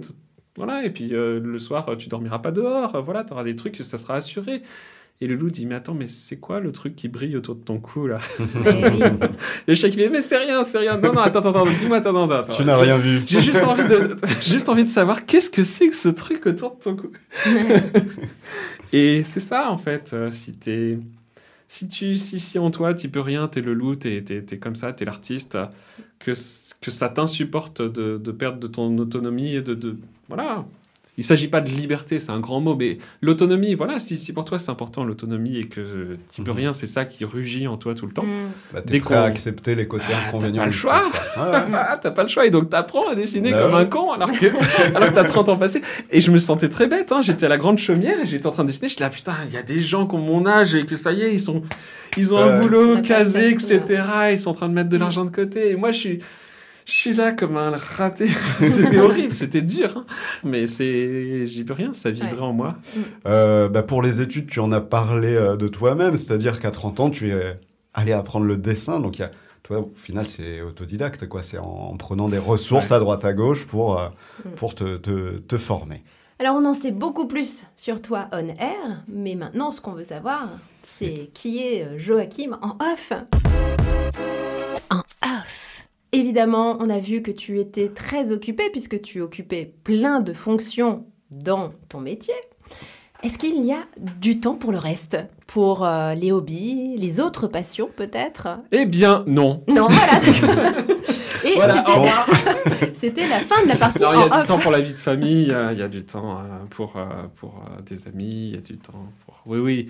Après, euh, mon, mon métier me prend... c'est- Enfin, j'y travaille 7 jours sur 7, et puis il y a toujours une partie de mon cerveau qui est en train de chercher une idée de scénario, une idée de... Et en train de penser au prochain livre, en train de... Est-ce que tu es un petit peu workaholic Ouais, ouais, ouais, c'est ça, On oui, avait parlé il y a, y Bah bien oui. longtemps. Ah oui, donc il y a un Oui, oui, oui. flou entre euh, ta Ah, quand je vois mes amis, ouais. Du tac au tac, euh, je cherche et je leur parle même. Je leur dis voilà, bah, ce que tu dis, c'est intéressant parce que je suis en train d'écrire un scénario là-dessus. Et puis, euh, qu'est-ce que tu en penses? Mhm. Je Ah suis oui. tout le temps en train de, de vivre pour. Tu euh, demandes les avis à tous tes amis ou seulement certains euh, Ou c'est quelque chose quand même général euh? En général, si je te demande pas ton avis, c'est que t'es pas mon avis. D'accord, ouais. D'accord. Mais alors, Mais, du, euh, du coup, c'est c'est juste pour avoir euh, les points de vue C'est parce que tu as besoin d'être assuré j'ai besoin d'avoir, j'ai besoin de sortir de moi-même. J'ai besoin de vivre une autre vie que, la- euh, que la mienne pour, euh, pour euh, entendre en fait ce que je suis en train de raconter. Je fonctionne avec un principe de phrase de fin depuis, depuis maintenant quelques épisodes. euh, je trouve la phrase de fin D'accord. et après je cherche une histoire. Qui va t'emmener jusqu'à. euh, Mais cette phrase de fin, le elle est euh, super importante en fait. euh, et je la trouve souvent quand, en la prononçant et je vois un peu l'éclat dans les yeux de mon ami euh, qui. qui tout d'un dit, coup, ah j'en- oui, ça j'entends que, j'ai- que dit quelque chose là, j'entends que j'ai, Mhm. on a besoin du, du regard de l'autre pour savoir qui on est. on en revient à la première partie. Et Ah, moi- c'est, c'est, oui, c'est ce qui faisait dire à Sartre l'enfer c'est les autres, parce que ça peut être très dur hein, des fois d'avoir Ouais. besoin du regard de l'autre pour savoir Bien qui sûr. on est. Ouais. Et alors cette appétence pour la philosophie, pour les questions existentielles, euh, ça vient d'où? Parce que c'est ta passion, on dirait quand même. Est-ce que c'est ma passion? J'ai l'impression que c'est, c'est ce qui me nourrit, c'est ce qui me sauve, c'est ce qui m'aide, c'est ce qui m'accompagne. Vous Ouais. avez de la curiosité pour euh, trouver une réponse au, au pourquoi? Pourquoi De moi? Pourquoi Pourquoi de la vie, ouais. Oui, c'est ça. Oui, j'ai pas compris, c'était une question. Il y avait pourquoi?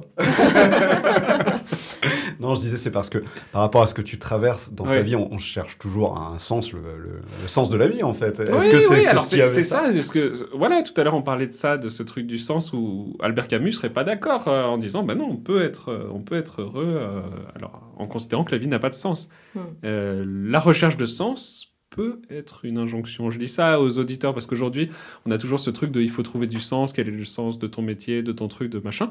Il y a des philosophes de l'absurde comme Albert Camus ou euh, Stanley Kubrick, qui est un philosophe euh, de l'absurde. Et Stanley Kubrick disait à juste titre, est-ce qu'on va demander à Beethoven quel est le sens de sa symphonie? Est-ce qu'on va lui demander ça? Ben non. Mm. Non, on- Ah, juste, tu te dis, ah ouais, c'est. Quel bon, est le quoi. sens de ma vie? Cette question veut dire je n'aime pas ma vie. Je ne suis pas satisfait de ma vie. Quel est le sens de ce film? Veut dire je ne suis pas satisfait de ce film. Mm. D'accord. Alors pourquoi pas? La recherche de sens peut être un, peut être un outil, peut être un, un- un trajet pour trouver de la satisfaction, mais il faut pas se tromper. Le, le problème, c'est la satisfaction. Alors je reformule, tu t'es intéressé à la Ah, psychologie, à la philosophie parce que justement ta vie te plaisait pas, il y avait des trucs que tu cherchais euh, dedans?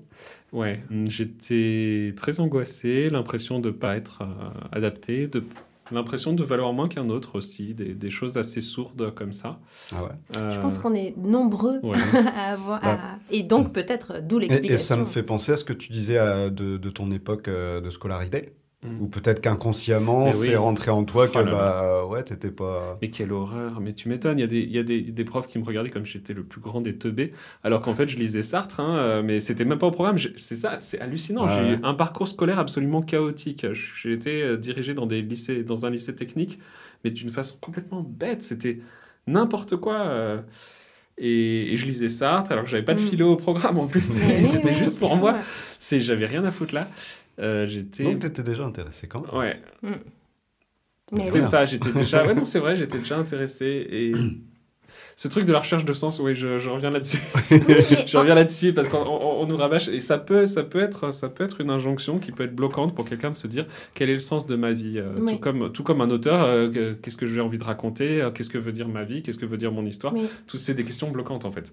C'est certain, mais en effet, je pense que les hommes sont, enfin l'humanité en général, on a besoin de rationaliser la vie, de se dire Mhm. si je fais ça, si je suis, euh, bah, en parlant Ouais. de religion d'ailleurs, si je suis un bon chrétien, euh, il va m'arriver de bonnes choses, mais par contre si je fais mal les choses, eh ben il va m'arriver des bricoles, etc. On a toujours besoin de mettre du sens et de, hum, comment dire, de rationaliser tout ce qu'on fait dans la vie en se disant il faut que je fasse ça pour obtenir ça et, et tout va couler. de- Enfin, tu vois, il y a. Quand on n'est pas satisfait.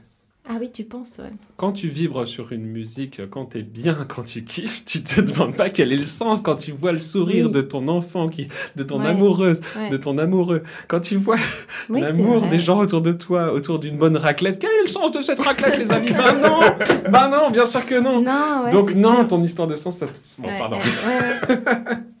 Mais en effet, euh, en effet, si t'es insatisfait, euh, la recherche de sens peut tout à fait, euh, peut tout à fait être euh, quelque chose qui peut te remettre sur pied, t'amener vers des, des- voilà. Mm. Mais il faut pas se tromper de Mais alors pour revenir, qu'est-ce qui t'a amené à la philosophie, à la psycho? L'insatisfaction de la vie. L'insatisfaction, Ouais, c'était voilà, pas assez. L'insatisfaction d'être moi, l'envie d'être en dehors de moi. Ben oui, je théorise. Oh là là, qu'est-ce que je fais Je fais des réponses théoriques, alors que vous, vous voulez que je parle de moi? Ah, mais oui, c'est terrible.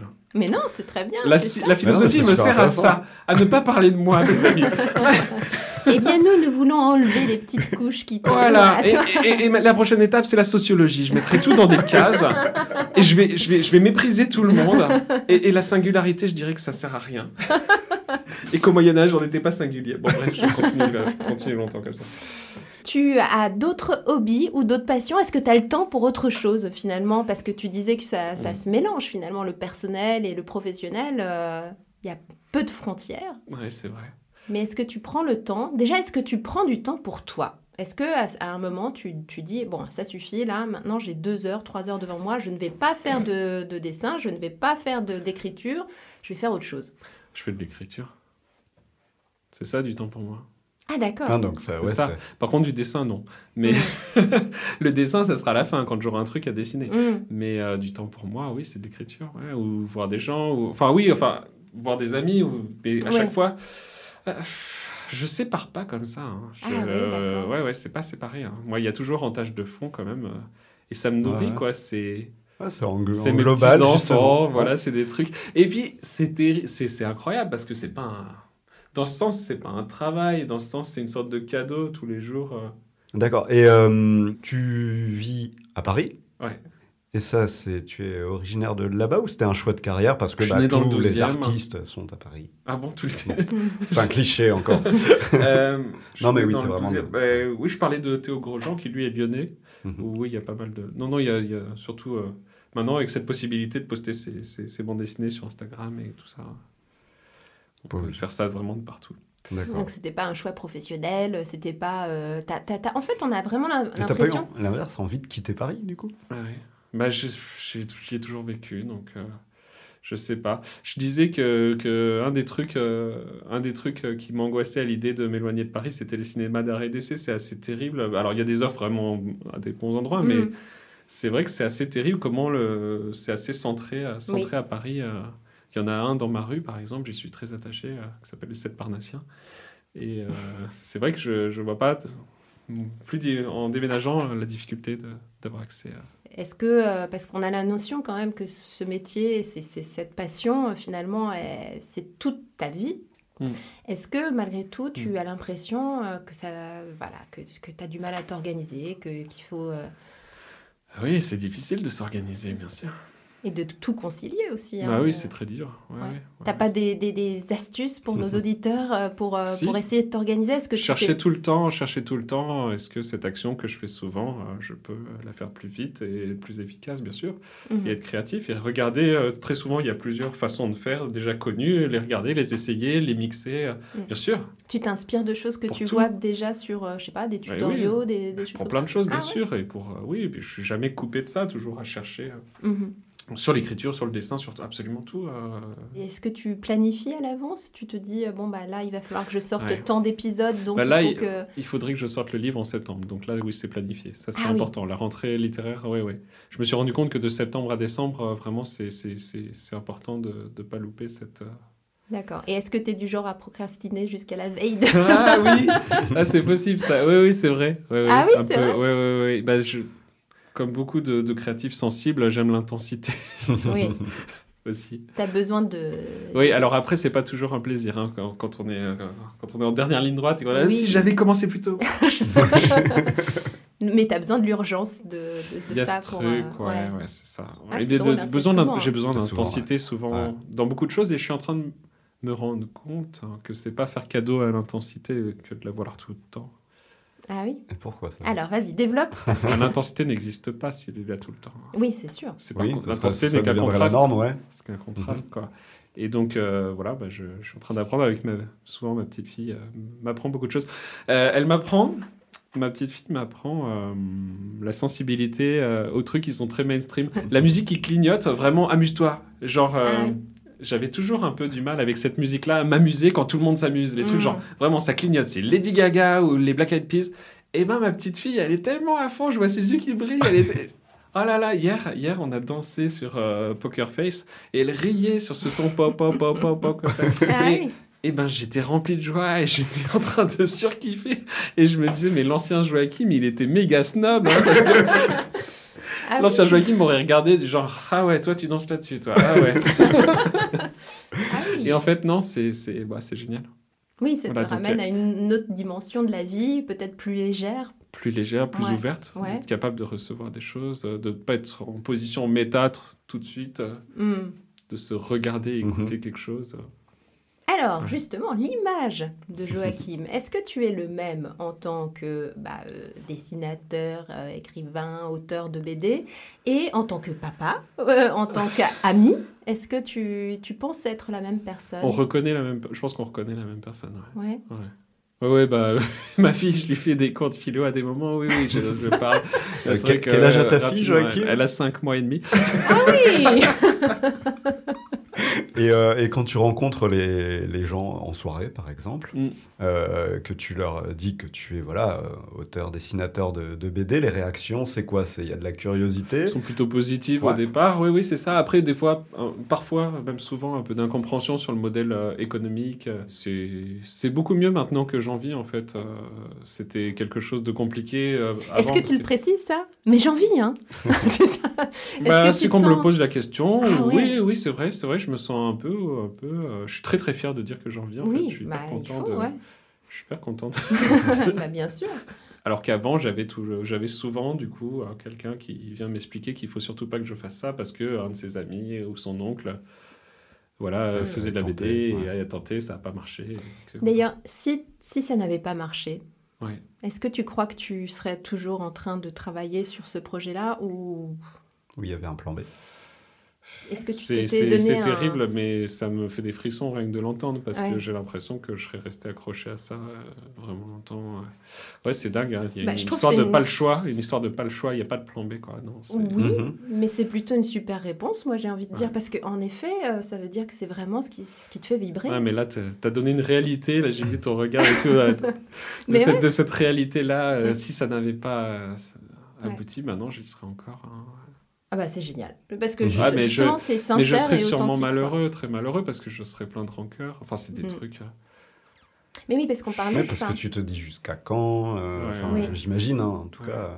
Est-ce que tu t'étais donné une date en te disant Ouais. si, si j'ai pas réussi à cette date-là, bon, il faut que je pense à autre chose Je m'en suis pas? donné plein, et à chaque fois je les respectais pas parce qu'il Ouais. y avait que ça qui me donnait de l'énergie. Et Ah oui. euh, ouais, non, mais c'était atroce et je voyais ces trucs-là, ces auteurs qui se sont suicidés parce que ça marche pas. Ou... Moi, je pense pas que je serais arrivé là parce que, Mais parce que je, voilà, je, je- je- quelque- enfin, j'aime la vie quand même, mais, mais, mais, mais je serais très malheureux de, de m'acharner à ce point parce Ouais. que j'écris pour être lu en fait. Mhm. bah oui, on n'écrit pas pour soi, J'écris en premier pour moi, mais pour être lu, ouais, quand Mm, même. Ouais, mm, ouais, mm. ouais, ouais, pour partager. Oui, oui. Alors Mm. si j'écris en premier pour moi, mais, euh, mais, mais c'est sûr, si ça s'arrêtait là, ben si, je, je, je- je tiens un journal intime depuis l'âge de mes 14 ans, donc j'écris Ah quand ouais. même tous les jours. Et que tu continues, ouais, euh. toujours. Ouais, tous les jours. Ah, c'est génial. Ouais, ouais. je trouve ça trop chouette. Maintenant, c'est en ligne. Avant, ça remplissait des cahiers, des trucs et des machins, et je me disais, ah, si quelqu'un ouvre ce cahier Maintenant, c'est en ligne, donc c'est plus simple. D'accord. Mais ok. ouais, ouais. Et j'ouvre un fichier euh, doc euh, chaque mois. euh, maintenant, c'est. Et des fois, c'est. Parfois, c'est des fichiers qui tiennent euh, 150 pages à 4 pour un mois, un mois de journal intime. euh. Donc, ouais, j'ai- 154 pages. 150 pages à 4, ouais. Et tu as le temps, tu trouves le temps de... enfin, bah justement, Ouais, ça c'est le écrire, temps. c'est ce qui l'anime. il Mais oui, mais prouve, hein. c'est c'est- c'est intéressant. Mais en fait, c'est le formidable. temps. Le, Ouais. journal intime, écrire beaucoup le journal intime, c'est un truc formidable. Mm. C'est utilisé même pour euh, combattre euh, les ruminations. Ouais. Parce que c'est impossible Mhm. de trop ruminer quand t'écris. Tu- tu- Mm. Oui, parce que c'est sorti, quand ça sur fait la millième fois que t'écris le même chose, c'est enfin, ça, ça- c'est pas possible. Ton cerveau Mm. te dit Attends, tu l'as Mhm. déjà écrit cinq fois, ça arrête. Mhm. Tu peux plus ruminer en écrivant. Donc, euh, Oui, mais j'ai dit aussi euh, que c'est libérateur. quoi. oui, C'est- tout à euh, fait, parce ouais. que- ouais. Et ça organise, c'est bon pour la logique, ça Mhm. organise le discours, parce que comme vous voyez, j'ai un discours hyper organisé. Et est-ce Voilà. que, est que tu utilises des, fois des choses que tu as mis sur papier euh, dans ton journal pour, euh, pour alimenter euh, un épisode ou, ou c'est vraiment deux choses à énormément, part? Ah oui énormément, énormément, bien sûr. Ouais. Bien sûr. Oui, tout- même là, il n'y a pas de frontière. Non, entre- il n'y a pas Ah de frontières, il n'y a jamais de frontières. C'est dingue, il n'y a jamais de frontières. Et il y a toujours en... Il y a toujours en moi une espèce de petit diable qui est là. Et ça, tu pourrais le mettre dans un épisode, ça. Ah oui. Tout le temps, tout le temps, tout le temps. Ça, nous, c'est pareil pour le podcast. Oui, Ah, tu vois, ouais. on en parle souvent. Ah bah ça, ça fera une bonne publication. Ouais. Ça, euh, ça, on C'est faudrait qu'on fasse tel métier en, podcast. ouais. euh, ouais. c'est de la déformation professionnelle, hein, ni plus ni moins. hein. C'est quand tu commences que à ça, penser. ça te reste en euh, tête et tout. euh. Et pourtant, mes chers amis, l'art est au service de votre vie et non l'inverse. Mmh. Alors, 4 heures. Ouais, Euh, c'est ça. non, non, mais oui, non, non. Euh, L'art est au service de votre vie et non l'inverse. C'est une phrase de Stephen King qui est super euh, puissante, euh, qui, qui ramène justement ce- cette Bah. histoire que, que l'art est censé t'aider. Ouais. C'est pas toi qui est C'est pas toi qui dois, Mhm. par rapport à tes éléments de vie, placer dans la. Ah, c'est dur hein, dans une Ah. discussion comme ça. oui. J'ai- Là, là j'ai balancé. Non, c'est un moment important. J'ai balancé une phrase importante et il y a eu un moment de cerveau, un bug, Un une moment de difficulté. Et j'ai vu que Claire, elle a lâché, elle a fait Je renonce. J'étais déjà en train de partir sur l'autre Hmm. question et puis je me dis. Oui, c'est le moment dans les, Donc tu as fui. où l'autre dit vaste programme. Ça veut juste dire trop compliqué, j'ai lâché. Bon, bah, je vais essayer de raccrocher les wagons. hein. Non, euh, quelque chose de plus terre à terre par rapport à tes fans. Est-ce que tu arrives à. euh, Est-ce que tu interagis avec eux déjà Oui. Est-ce que tu lis leurs commentaires? Est-ce que tu peux être des fois euh, perturbé par leurs commentaires Bah, c'est plus sur message privé. Euh, sur. Instagram, les commentaires sont un espace qui est pas très développé et c'est très bien parce que ça ça laisse pas trop de place à la polémique. C'est vrai que c'est le réseau social le moins polémique et là pour ça il me ressemble beaucoup. Euh, et donc c'est souvent en message privé que je discute avec. euh, D'accord. Et est-ce que tu arrives. Avec 154 000 abonnés, tu dois recevoir ouais. des tonnes. Mais je connais, j'ai un peu de mal à retenir le prénom du 154 500. Ouais, voilà. Non mais, ouais. non, mais en gros, tu arrives à répondre quand même à, j'allais dire, à tout le monde, peut-être pas à tout le monde. euh, J'essaye. ouais. euh, après, Après, l'application n'est pas toujours très bien faite. Ça m'est arrivé de voir des messages et de voir que, que, que- qu'il ne s'était pas affiché pour une raison Ah, ou autre, qu'il avait été masqué ou je ne sais quoi. D'accord. Ça peut laisser place à des incompréhensions, mais oui, j'essaye de répondre. euh, bah, de répondre quand il y a quelque chose à répondre. Mm. Des fois, il y a des messages. Parfois, il y a des messages où on n'a pas. Ça fait plaisir, mais on n'a Oui. pas d'autre chose à répondre que merci. Merci, ou- ouais, ouais, bien ouais, sûr, euh, ouais. Voilà. Et est-ce qu'il t'est arrivé de- d'avoir un rapport peut-être plus amical avec euh, des gens Ouais. que tu connaissais pas Enfin, Ouais. c'est ouais. Oui. Des Insta Friends. Bah oui, oui, oui, oui, oui. Bah, des gens qui organisent des podcasts. bah oui, Ça, oui, par ça m'est arrivé. C'était ma question suivante. Est-ce que tu les rencontres? Mais bon, bah, j'ai ma réponse. si, si, j'ai rencontré, j'ai rencontré quelques personnes, j'ai fait des visios, j'ai fait Ah, d'accord, voilà, des groupes, ouais, ouais. Alors, j'aime pas trop les visios, moi, souvent, j'ai un problème de concentration. Ouais. de- d'être, euh, j'aime bien voir le regard directement. oui, oui, mais ça, on le comprend aussi. Ouais. C'est vrai que c'est pas que la même, le- ouais. ouais, la même relation. Hein. C'est c'est moins humain finalement. Dit-elle en me euh, regardant droit dans les yeux. Mais c'est ça. Mais oui. Mais c'est toi qui sais faire les visios. Moi, je sais même pas comment Oui, techniquement mais les c'est mettre en place. ouais, c'est quand on n'a pas d'autres possibilités, Oui, mais voilà. c'est vrai que c'est mieux quand même d'avoir l'invité en- Oui, parce que physiquement quand présent. même. Joachim a fait l'effort de venir jusqu'à nous, Mm. euh, ce qui est très sympa parce que, Ouais. euh, en effet, euh, l'autre option c'était une visio et c'était pas, Mhm. c'était pas euh, le même euh, rendu finalement. Moi, je savais pas que c'était à Rouen, dans une cave, et qu'on allait me taper. Ouais, du coup, Mm. la petite question euh, un petit peu plus sur le, le off du off. Ouais. euh, quel aspect moins connu de ta personnalité Mm. bah, tes, tes- tes amis euh, connaissent, quoi, ou que tu peux partager Alors, j'adore torturer les animaux. Comment ça, mes abonnés ont disparu? Euh, Un aspect moins connu de ma personnalité Oui, Ouais, Même vas-y. si souvent ça étonne les gens quand je dis que ça a été une catastrophe pour moi la, la scolarité parce que souvent on me dit bah tiens bah, quand je t'entends parler euh, j'ai quand même l'impression que ça s'est plutôt bien Ouais, passé j'imagine que oui. tu sors d'une euh, de, Un tu sors d'une- ouais ouais philo, ouais, que t'as fait au moins euh, une licence ou un master de philo enfin voilà je ça et- doit être et- très rassurant d'ailleurs pour pas mal de, de Ouais. lycéens, de Mm. collégiens, de se Ouais. dire qu'on n'a pas besoin de- d'avoir une scolarité parfaite Ouais. pour, euh, pour savoir bien parler de Mhm. philosophie, de, cr- de, de- de- j'allais dire de crise existentielle, non, de questions existentielles. euh, enfin, C'est ça. Et, Ouais. et j'ai régulièrement des, des- des agrégés de philosophie même hein, qui m'écrivent pour me dire tout le bien que leur a apporté euh, mes histoires. Il y avait une agrégée de philo qui m'a dit que grâce à mes BD, elle a compris que Hegel et Sartre pouvaient servir à quelque chose. Car Ah ouais. malgré son agrégation, euh, elle avait abordé des choses beaucoup trop métaphysiques et trop peu pratiques Mhm. pour même, euh, pour même se dire qu'elle pouvait, euh, elle pouvait en tirer quelque chose dans sa vie de tous les jours. Ah, Voilà. c'est- C'est extraordinaire ça. Belle Et toi, tu te sens comment quand tu as ce genre de message euh, Est-ce que. euh, C'est extraordinaire, c'est un miracle. C'est ouais, c'est Mais un oui. cadeau de la vie, c'est extraordinaire. C'est une réparation folle, une réparation complètement dingue. Mais Ouais. oui. Ouais. Mais est-ce qu'il t'est arrivé d'avoir le syndrome de l'imposteur par rapport à tout ça ou Je vis avec le syndrome de l'imposteur, mais c'est mon outil de travail, c'est mon syndrome de l'imposteur. Ah oui, c'est faut arrêter de s'en plaindre. hein. Le- les doutes et c'est très inconfortable tout ça, mais Oui. c'est notre outil de travail. euh. Bien sûr, c'est le moteur Mm. finalement de tout ça. hein. Je ne sais plus euh, qui euh, nous avait dit ça dans la saison 1, que si à un moment tu doutais plus, en fait, c'est qu'il y avait un problème, quoi. Oui, c'est que t'es Ouais. bourré. C'est possible. Ah, C'est une explication, c'est ça. Donc revenons aux grands moments, les moments forts euh, de ta vie. Tu, Est-ce que tu peux penser à un moment Oui. qui t'a vraiment Soit du- marqué? Alors voilà. Positif ou négatif, Oui. hein, sans jugement, hein, des fois ça peut... euh, voilà, ce qui t'a marqué, en fait. Oui, voilà. Alors, bah, oui, de toute mon existence, vraiment, là, tout de suite qui me vient, c'était vraiment. euh, Hier, ma fille qui rigole sur Lady Gaga. Non, c'est c'est vrai. Extraordinaire. ah, c'était un moment de bonheur pur. C'était fou parce qu'on rentrait, euh, on rentrait de, de Lyon et euh, elle était fatiguée et elle commençait à faire mine un peu. euh, les bébés, on se demande à quoi va ressembler la soirée. Elle commençait à faire mine de pleurer, etc. Et on a mis la musique et Astrid a fait l'effort de danser alors qu'elle était fatiguée. Et on a chanté pop, pop, pop, pop, poker face. Et elle a explosé de rire, quoi. C'était un vrai rire cristallin, Ah. un rire beau qui nous a ruisselé dessus. Qu'est-ce que c'était ouais. bien. Et oui, il y a, y a que ça qui me vient là quand on me demande. euh, Ouais, mais des fois, c'est ça. hein, Bah, on a euh, senti beaucoup d'émotions quand ouais. tu l'as dit, en tout cas, donc euh, ça devait être vraiment un très très beau moment. Oui. Et Ça des fois, le, le bonheur, c'est aussi simple que des, mom- des moments comme ça, en fait. hein. La Bon. joie, la joie, la joie. Ouais. Ouais. Parce que, oui, en fait, oui, comme je disais, euh, si on parle français, en tout cas, le bonheur dans le Larousse, c'est un état de satisfaction plein et durable. Et euh, l'état de satisfaction plein euh, et durable, euh, le premier SDF qu'on croise, enfin voilà, c'est comment garder. euh, enfin, moi, je crois Mhm. plus Cet état-là, non, c'est impossible. Oui, voilà, je pense que c'est très bien comme idéal, le bonheur, euh, c'est très Mm. bien comme idée, euh, mais il y a.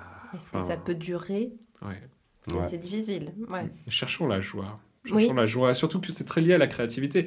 La créativité, comme la joie, se nourrissent de la contrariété. Faut vivre des moments difficiles Bah oui. pour reconnaître les Ah bah, moments ça, euh, chouettes. sûr. hein, ouais, bien sûr. Et si t'es puis pas contrarié, il n'y a plus de raison d'être créatif. créé, Être ouais. créatif, ça veut juste dire euh, ça me saoule, ça, je vais faire autrement. C'est Mm. Oui, oui. c'est même la- aussi une définition à la fois de la névrose et de l'intelligence. C'est de se dire je vais aller de A vers B, mais sans aller vraiment de A vers B. voilà. Et puis ce qu'on a pu euh, évoquer aussi dans, dans- dans la créativité artistique, c'est que parfois ça vient de la souffrance, de la tristesse. Donc, donc il faut passer, il faut, enfin, le en possible, hein, je vous le souhaite, ouais. mais, euh, mais parfois c'est de ça que, que se créent des, de- des choses très fortes. Oui. En fait. Et un obstacle peut être euh, en fait euh, une bénédiction parce que on peut ensuite justement trouver des moyens de se relever et de, de faire des choses brillantes alors que si on n'avait pas vécu ce problème-là. on n'en avait pas chié. hein. Oui, voilà. Non, L'obstacle te sauve la vie. J'ai une histoire très courte là-dessus. C'était au Sri Lanka et c'était avec mon épouse qui imite très bien le chant du coq. Mhm. Et euh, on voit un coq euh, qui est accroché, euh, qui est accroché à, à une barrière en fait, qui était prêt à se faire tuer en fait. Mhm. Mhm. Et euh, je sais pas comme ça, Astrid fait le chant du coq, mais à chaque fois qu'Astrid fait le chant du coq, pour un coq ça veut dire espèce de, enfin ça, ça l'insulte quoi. C'est un truc, ça rend fou les coqs. Et Mhm. le coq est devenu dingue alors qu'il attendait tranquillement de se faire tuer. Ouais. Il est devenu mais totalement dingue. Il, a, il s'est décroché en une minute. Il, il- il s'est agité, agité, agité. Il est sorti et il cherchait l'autre coq. Où était le, le Pour coq, la euh, bagarre. qui, qui avait osé l'insulter. Alors, je sais Ah pas en ouais. langage coq ce que ça veut dire, mais quand Astrid fait son espèce de c'est ça veut dire c'est vraiment une insulte. euh, Voilà, je Ah, sais pas s'il attaquait dans sa virilité ou quoi.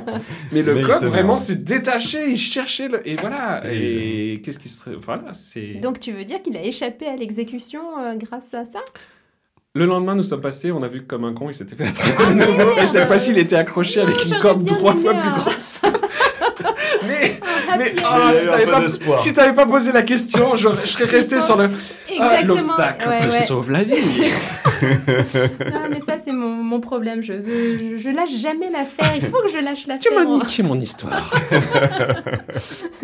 Bon, on- Bon, on va passer sur un, je vais dire une autre histoire. Non, c'est plutôt autre. un, un fait qui, qui s'est passé, historique, qui a accompagné nos vies pendant, bah, pendant deux, ouais, deux années, même voire plus, hein, Oui. parce qu'on est toujours euh, dedans. Dedans. C'est la crise sanitaire. Ouais. Tu l'as vécu, ça a été euh, beaucoup de remises en question pour beaucoup de gens qui, qui ont réfléchi à, à leur job, à leur vie, qui ont peut-être J'ai engendré sorti des mon livre changements. durant le premier confinement. Ouais. Et euh, c'était euh, c'était vraiment bénéfique ce confinement pour moi. Parce que les lycéens s'inquiétaient de leur bac de philo, les pauvres. Et ils se sont abonnés en masse à mon compte Instagram. Et moi, j'étais là, Ah, ah, mon plan fonctionne à merveille. Oui, parce que comme toujours, tu avais tout prévu. du- Absolument.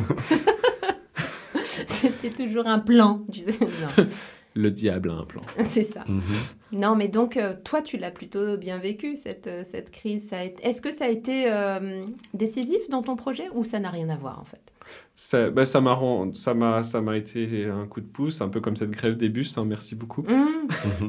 Ouais. Et c'est euh, des faits aléatoires. voilà, c'est ça, c'est des trucs euh, Ouais. qui font que ça m'a ça m'a rendu service quoi. Mais bon Mm. après non, c'était c'était dur hein, cette crise sanitaire. Oui. Euh, c'était puis il y avait des aberrations, ces librairies qu'on ferme alors que les cavistes euh, restent ouverts. euh, Et oui, Mhm. des choses assez quand la culture devient non essentielle dans le pays des Lumières, c'est quand même. Oui. euh, Alors je dis pas que les cavistes devaient fermer, mais que Mm. Bah les non. librairies ferment en, con- en contraste, c'était assez incroyable. ouais. Euh, moi, j'étais pas très loin du jardin du Luxembourg qui était fermé pour le premier confinement, mais ça aussi, c'était complètement tiré par les cheveux de fermer le jardin du Luxembourg. Euh, Mhm. Au, au deuxième et au troisième, ils l'ont laissé ouvert, mais cette réaction déjà de. C'était Ouais. très étrange. Mhm. Du coup, le tout premier confinement était peut-être euh, un peu compliqué, Dans enfermé tous les trois. Ouais, non, tu alors- n'avais pas encore ta fille, remarque. Alors Vous j'ai fait étiez des- à c'est ça qui est drôle, Ouais. c'est que j'ai fait des épisodes un peu euh, de mon personnage euh, comme s'il était un peu flippé pour sa relation. Et en fait, ces épisodes sont un peu construits. euh, je me suis un peu amusé. En réalité, non. euh, en réalité, ça s'est très bien passé avec ma chérie. euh. c'est ça qui est assez dingue. Ça s'est vraiment bien passé. D'accord. Ouais. Bah, c'est, oui, Je crois que j'ai, ouais, vraiment de hein. la chance parce que avec elle, me sens bien. c'est fabuleux ça. Je pense que c'est une belle. Non, mais c'est l'amour quoi. Ouais, ouais, ouais. c'est beau. Mhm.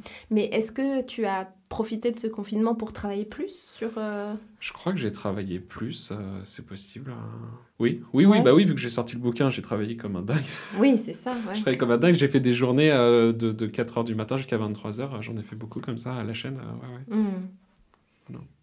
Est-ce que tu penses que ce métier, tu pourrais le vivre comme tu travailles non-stop, Ouais, 7 ouais. jours sur 7 Est-ce que c'est quelque chose qui est viable longtemps? Est-ce que dans 10 ans, tu dois encore faire ce que tu fais aujourd'hui? Oui, je m'imagine pas faire autre chose. ouais.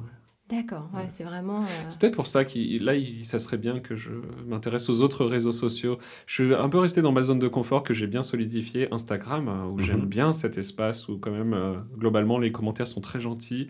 Euh, Oui, il y a une bienveillance. hein, il n'y a pas vrai, un attrait pour la polémique, euh, il n'y a Mhm. pas un attrait quand même. Ouais, sur Instagram. c'est Alors vrai voilà, que- on reproche Instagram euh, vraiment un côté euh, très, euh, très en surface, très superficiel, très chronophage. Mm. Mais il y a aussi ces, ces aspects que ça donne une, une grande place à, à des artistes et, euh, et ça en donne peu à la polémique et peu à des instincts de, de troll. de pinaillage, de troll, oui c'est ça, de provocation. De... Et donc j'étais plus à l'aise, mais j'aimerais bien, euh, j'aimerais bien euh, développer ce que je fais sur d'autres réseaux sociaux. Et tu penses à quel réseau social en particulier? Bah, le réseau social le plus intelligent du monde, ça me semble vraiment TikTok. Oui, c'est ça. Et c'est à celui-là que je pense. pour Non, prochain. sérieusement, Ouais, ouais, sérieusement, ouais. Celui-là, Du coup, TikTok. faire euh, Mais an- TikTok- animer les choses et. Ouais, les ouais, mettre, c'est ça. euh, ouais. TikTok, Facebook, euh, YouTube, euh, Ouais. Twitter. euh, Oui, je parce pense que, à tout. euh, juste petite parenthèse, mais tu as déjà fait un petit film sur YouTube Oui, pour oui, euh, ah oui. présenter ton, premier, euh, ton premier opus. C'est ça. Et tu as animé ton personnage, et euh, donc pourquoi pas se lancer euh, dans ce... Est-ce Sous que ce une forme un- de vidéo, ouais, tout Ouais. à fait, ouais. Donc sur TikTok, tu ferais plutôt de la vidéo, c'est ça? C'est ça, je vais essayer. ouais. Je commence à faire le prototype du premier, là, j'ai des retours et tout, je, je Ouais. travaille, euh, je travaille là-dessus. Et on a un scoop là. Et oui, et au moment où l'épisode sera diffusé, du coup, euh, mon livre sera sorti, c'est ce que me disait Ouais. Damien. Ouais. Et euh, du coup, j'aurais peut-être essayé mes conneries sur TikTok et peut-être que ça Ah, mais Eh ben, tu nous feras un petit retour à ce Ah moment-là. oui, Voilà, on, voilà, va on aura prendre rendez-vous le pour direct. en parler. les ouais. essais, ouais. Ah ouais. Donc ton prochain défi, ça va être ça. TikTok. C'est TikTok. TikTok. Allez, les amis, on arrête de déconner. L'international, la Chine, la Chine. Après, après la Russie, chaque chose en son temps. Hein la Corée du Nord après. Ah putain.